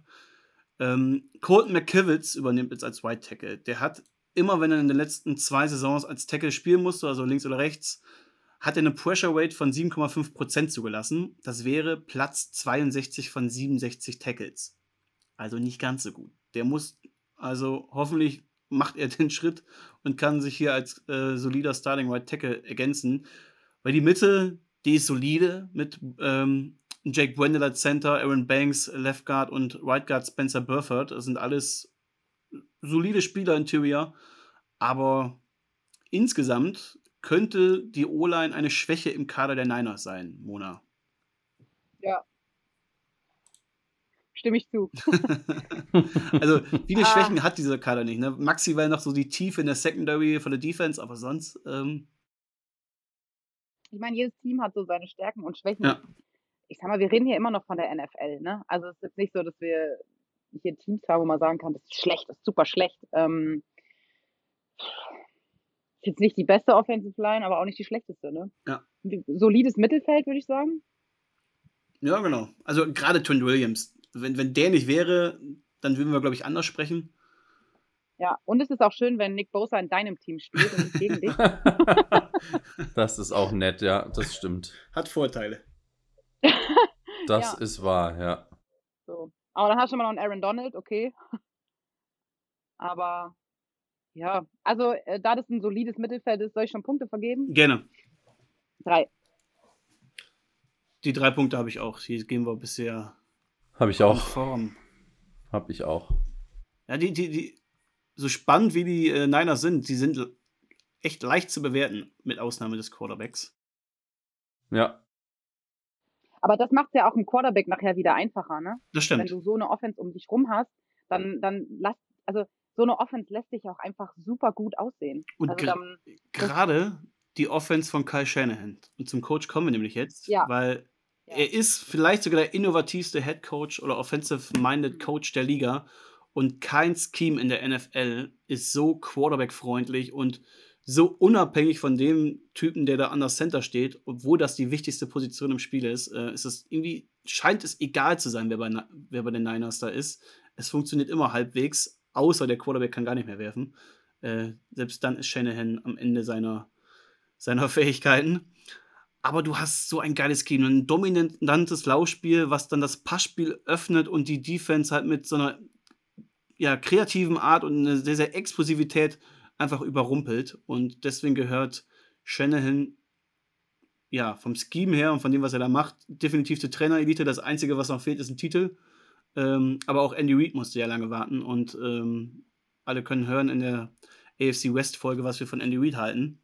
Also Shanahan, Mona, wie siehst du ihn? Bist du ein Fan von ihm? Ja. Fünf Punkte. Fünf Punkte. Ja. Ja. Vor allen Dingen auch in der Kombination mit der Offense, die wir gerade diskutiert haben, ne, macht das halt nochmal zehnmal mehr Spaß und deshalb sehr viel Potenzial. Wenn das mit dem Quarterback geklärt ist und die sich eingespielt haben, du hast sieben Pro Baller in deinem Team, ey, bitte. Mhm. ja, ich habe bei Shanahan auch nichts anderes. Ich musste ja auch, äh, musste ja einen Tipp abgeben ähm, für den Super Bowl und habe tatsächlich die 49ers als Super Bowl-Kandidaten ähm, genannt. Okay. Die Chiefs. Die Chiefs gegen Niners. Das war eine richtige Bold Prediction. Ne? Aber ja. bei den 49ers finde ich, ist es bold, weil die sehe ich dann nicht. Aber, aber wen siehst du sonst ja. in der NFC? Also klar, die Eagles, Eagles. dann hast du die Niners, Eagles. aber schon direkt dahinter, finde ich. Also ich kann mir gut vorstellen, dass es wieder das gleiche Finale gibt im, in der Conference. Mm, ja. Ich glaube, es wird halt noch ein Überraschungsteam geben. Ich sehe die leider Gottes die Cowboys mhm. auch als extrem stark an. Ähm, aber ich meine, äh, selbst wenn bei, bei den Niners die Offensive ein bisschen hakt, weil der Quarterback einfach nicht geklärt ist, hast du halt immer noch diese brutale Defense. Vielleicht mit die beste Front Seven, was du dann in D-Line hast, ist ja schon mal pervers. Also wenn wir von Avengers in der Offensive sprechen, muss man da auch von Avengers sprechen. Äh, das fühlt sich da ja weiter fort äh, an der Line und äh, direkt hinter der Line. Einzige Secondary, ja, die, die Starting-Spieler sind hier top, aber dahinter ein bisschen dünn, also da fehlt es ein bisschen an der Tiefe, aber das wird auch wieder eine Top 5 Defense sein und die wird auch dieses Team wieder tragen können. Und ähm, ich meine, dass es Hargrave war oder Armstead, äh, der gesagt hat, dieses Team kommt so weit, wie uns die Defensive Line trägt. Ähm, das kann man hier, glaube ich, schon unterschreiben. Und die D-Line ist halt das Prunkstück und dann hast du aber so eine Offense mit solchen Playmakern und so einem Offensive Coach. Ähm, das ist einfach die perfekte Mischung. Ja, das ist ja, das ist ein super Team. Ähm, und, aber sie haben auf der wichtigsten Position ein Fragezeichen. Deswegen ist es nicht, bin ich nicht so optimistisch. Aber wir werden sehen. Aber fünf Punkte bei Kyle Shanahan sind wir uns einig. Und damit sind wir durch mit der NSU West. Äh, ist, glaube ich, auch wieder eine gute, lange Folge geworden. Aber ich denke, sehr, sehr unterhaltsam. Dank dir vor allem, Mona. Es hat echt Spaß gemacht. Ja, auf jeden euch. Fall. Wir also folgt uns auf Instagram, da findet ihr nochmal alle Rankings, da kommen die alle die Tage äh, reingespült. Mona, du darfst hier zum Abschluss nochmal gerne Werbung machen für Flag Football in Deutschland, für Frauenfootball in Deutschland vor allem. Ähm, warum sollten die, die Ladies und die jungen Kids sagen, ich will jetzt Football spielen? Oh Gott, wo soll ich anfangen? Wie viele Gründe gibt es, Football zu spielen? Das ist, ah, es ist einfach die, diese Sportart, die catcht einen so, die ist so vielseitig. Ich ich nehme mal so eine gerne so eine kleine Anekdote, wenn ich, ich mein, mein, mein Job hat mich auch immer viel gefordert und wenn ich abends auf dem Footballfeld stehe, dann kann ich so alles vergessen, weil es eine perfekte Kombination aus Taktik, Athletik, ne, man muss nachdenken, was macht man, was ist mein Job, wo geht's hin? Ähm, und die Physis geht ach bis ans Limit, deshalb, egal ob Flag oder Tackle Football, es ist so ein großer Spaßfaktor und es fordert einen einfach mental wie physisch komplett und ich weiß nicht, ob es einen geileren Teamsport gibt als Football, der so unterschiedliche Menschen zusammenbringt. Es schließt ähm, niemanden egal, aus, ne? Also auch nein, für, für nein, eine Körperform, sag ich mal, schließt ja niemanden aus. Nichts, gar nichts. Wir hatten eine Spielerin, die hat es nicht geschafft, eine Runde ums Feld zu laufen. Nicht eine. Und mittlerweile ist sie Stammspielerin und sogar Nationalspielerin geworden, weil sie nicht aufgegeben hat und einfach immer ein bisschen weitergemacht hat. Und jeder, der schon mal auch nur ansatzweise darüber nachgedacht hat, Football spielen zu gehen, macht's einfach. Die Menschen sind großartig. Alles, was damit zu tun hat, ist großartig. Einfach mal trauen, hingehen. Und ich habe echt wenig, wenig Stimmen gehört, die es je bereut haben. Ja. sind alle dabei geblieben. Wir haben eine Spielerin, die hat immer gesagt, ähm, also viele kommen vom Handball tatsächlich sagen wir mal, äh, Football ist wie Handball, nur krasser. und so sind wir hängen geblieben. Ja. Da haben wir es eigentlich, ne? Ich meine, ich kann das nur bestätigen. Ich meine, ich habe nie aktiv Football gespielt, aber ich habe äh, zwei Winter hier versucht, bei den Dortmund Giants im äh, Trainingslager mitzumachen, äh, bis meine Knie gesagt haben, nee, das, das äh, ist doch nichts für uns. Äh, weil der Kunstrasen macht es dann einfach kaputt. Aber dieses Training, es ist ich habe mein, ewig meine ganze Jugend Fußball gespielt und das ist einfach was ganz anderes, eine ganz andere Teamdynamik. Da ähm, wird sich gegenseitig angefeuert, wenn jemand Straf-Burpees äh, machen muss, da wird mitgekämpft, oder mitgemacht. Genau, oder mitgemacht. Ne? Bei, bei den letzten, die werden nicht ausgelacht, nur weil sie die letzten sind, sondern dann kommen halt die, die athletischen Spieler dazu und, und helfen und, und laufen nochmal mit die Runde ja. und äh, ziehen die das Tempo wieder mit an. Das ist einfach eine, so eine geile Teamdynamik. Ähm, deswegen kann ich das einfach nur auch wiederholen. Geht zum Football-Training, schaut es euch an, äh, informiert euch, wo ist der nächste Football-Verein bei euch in der Gegend und ähm, macht mit, weil ich glaube, dieser Football-Hype, der ist jetzt schon Jahre dabei, aber der ist ich, gefühlt irgendwie gerade noch immer am Anfang und wird jetzt noch viel, viel größer die nächsten Jahre. Ich lehne mich mal aus dem Fenster, wenn man es nicht probiert hat, dann hat man was verpasst. Ja. Genau. Das ist doch ein perfektes, ein perfektes Schlusswort. Würde ich auch sagen. Mona, vielen, vielen Dank. Vielen, vielen Dank, dass du deine Zeit in deinem Urlaub geopfert hast. Äh, wir wollen dich jetzt hier nicht lange äh, ja, von Cocktailschlürfen abhalten und äh, vom Strand liegen.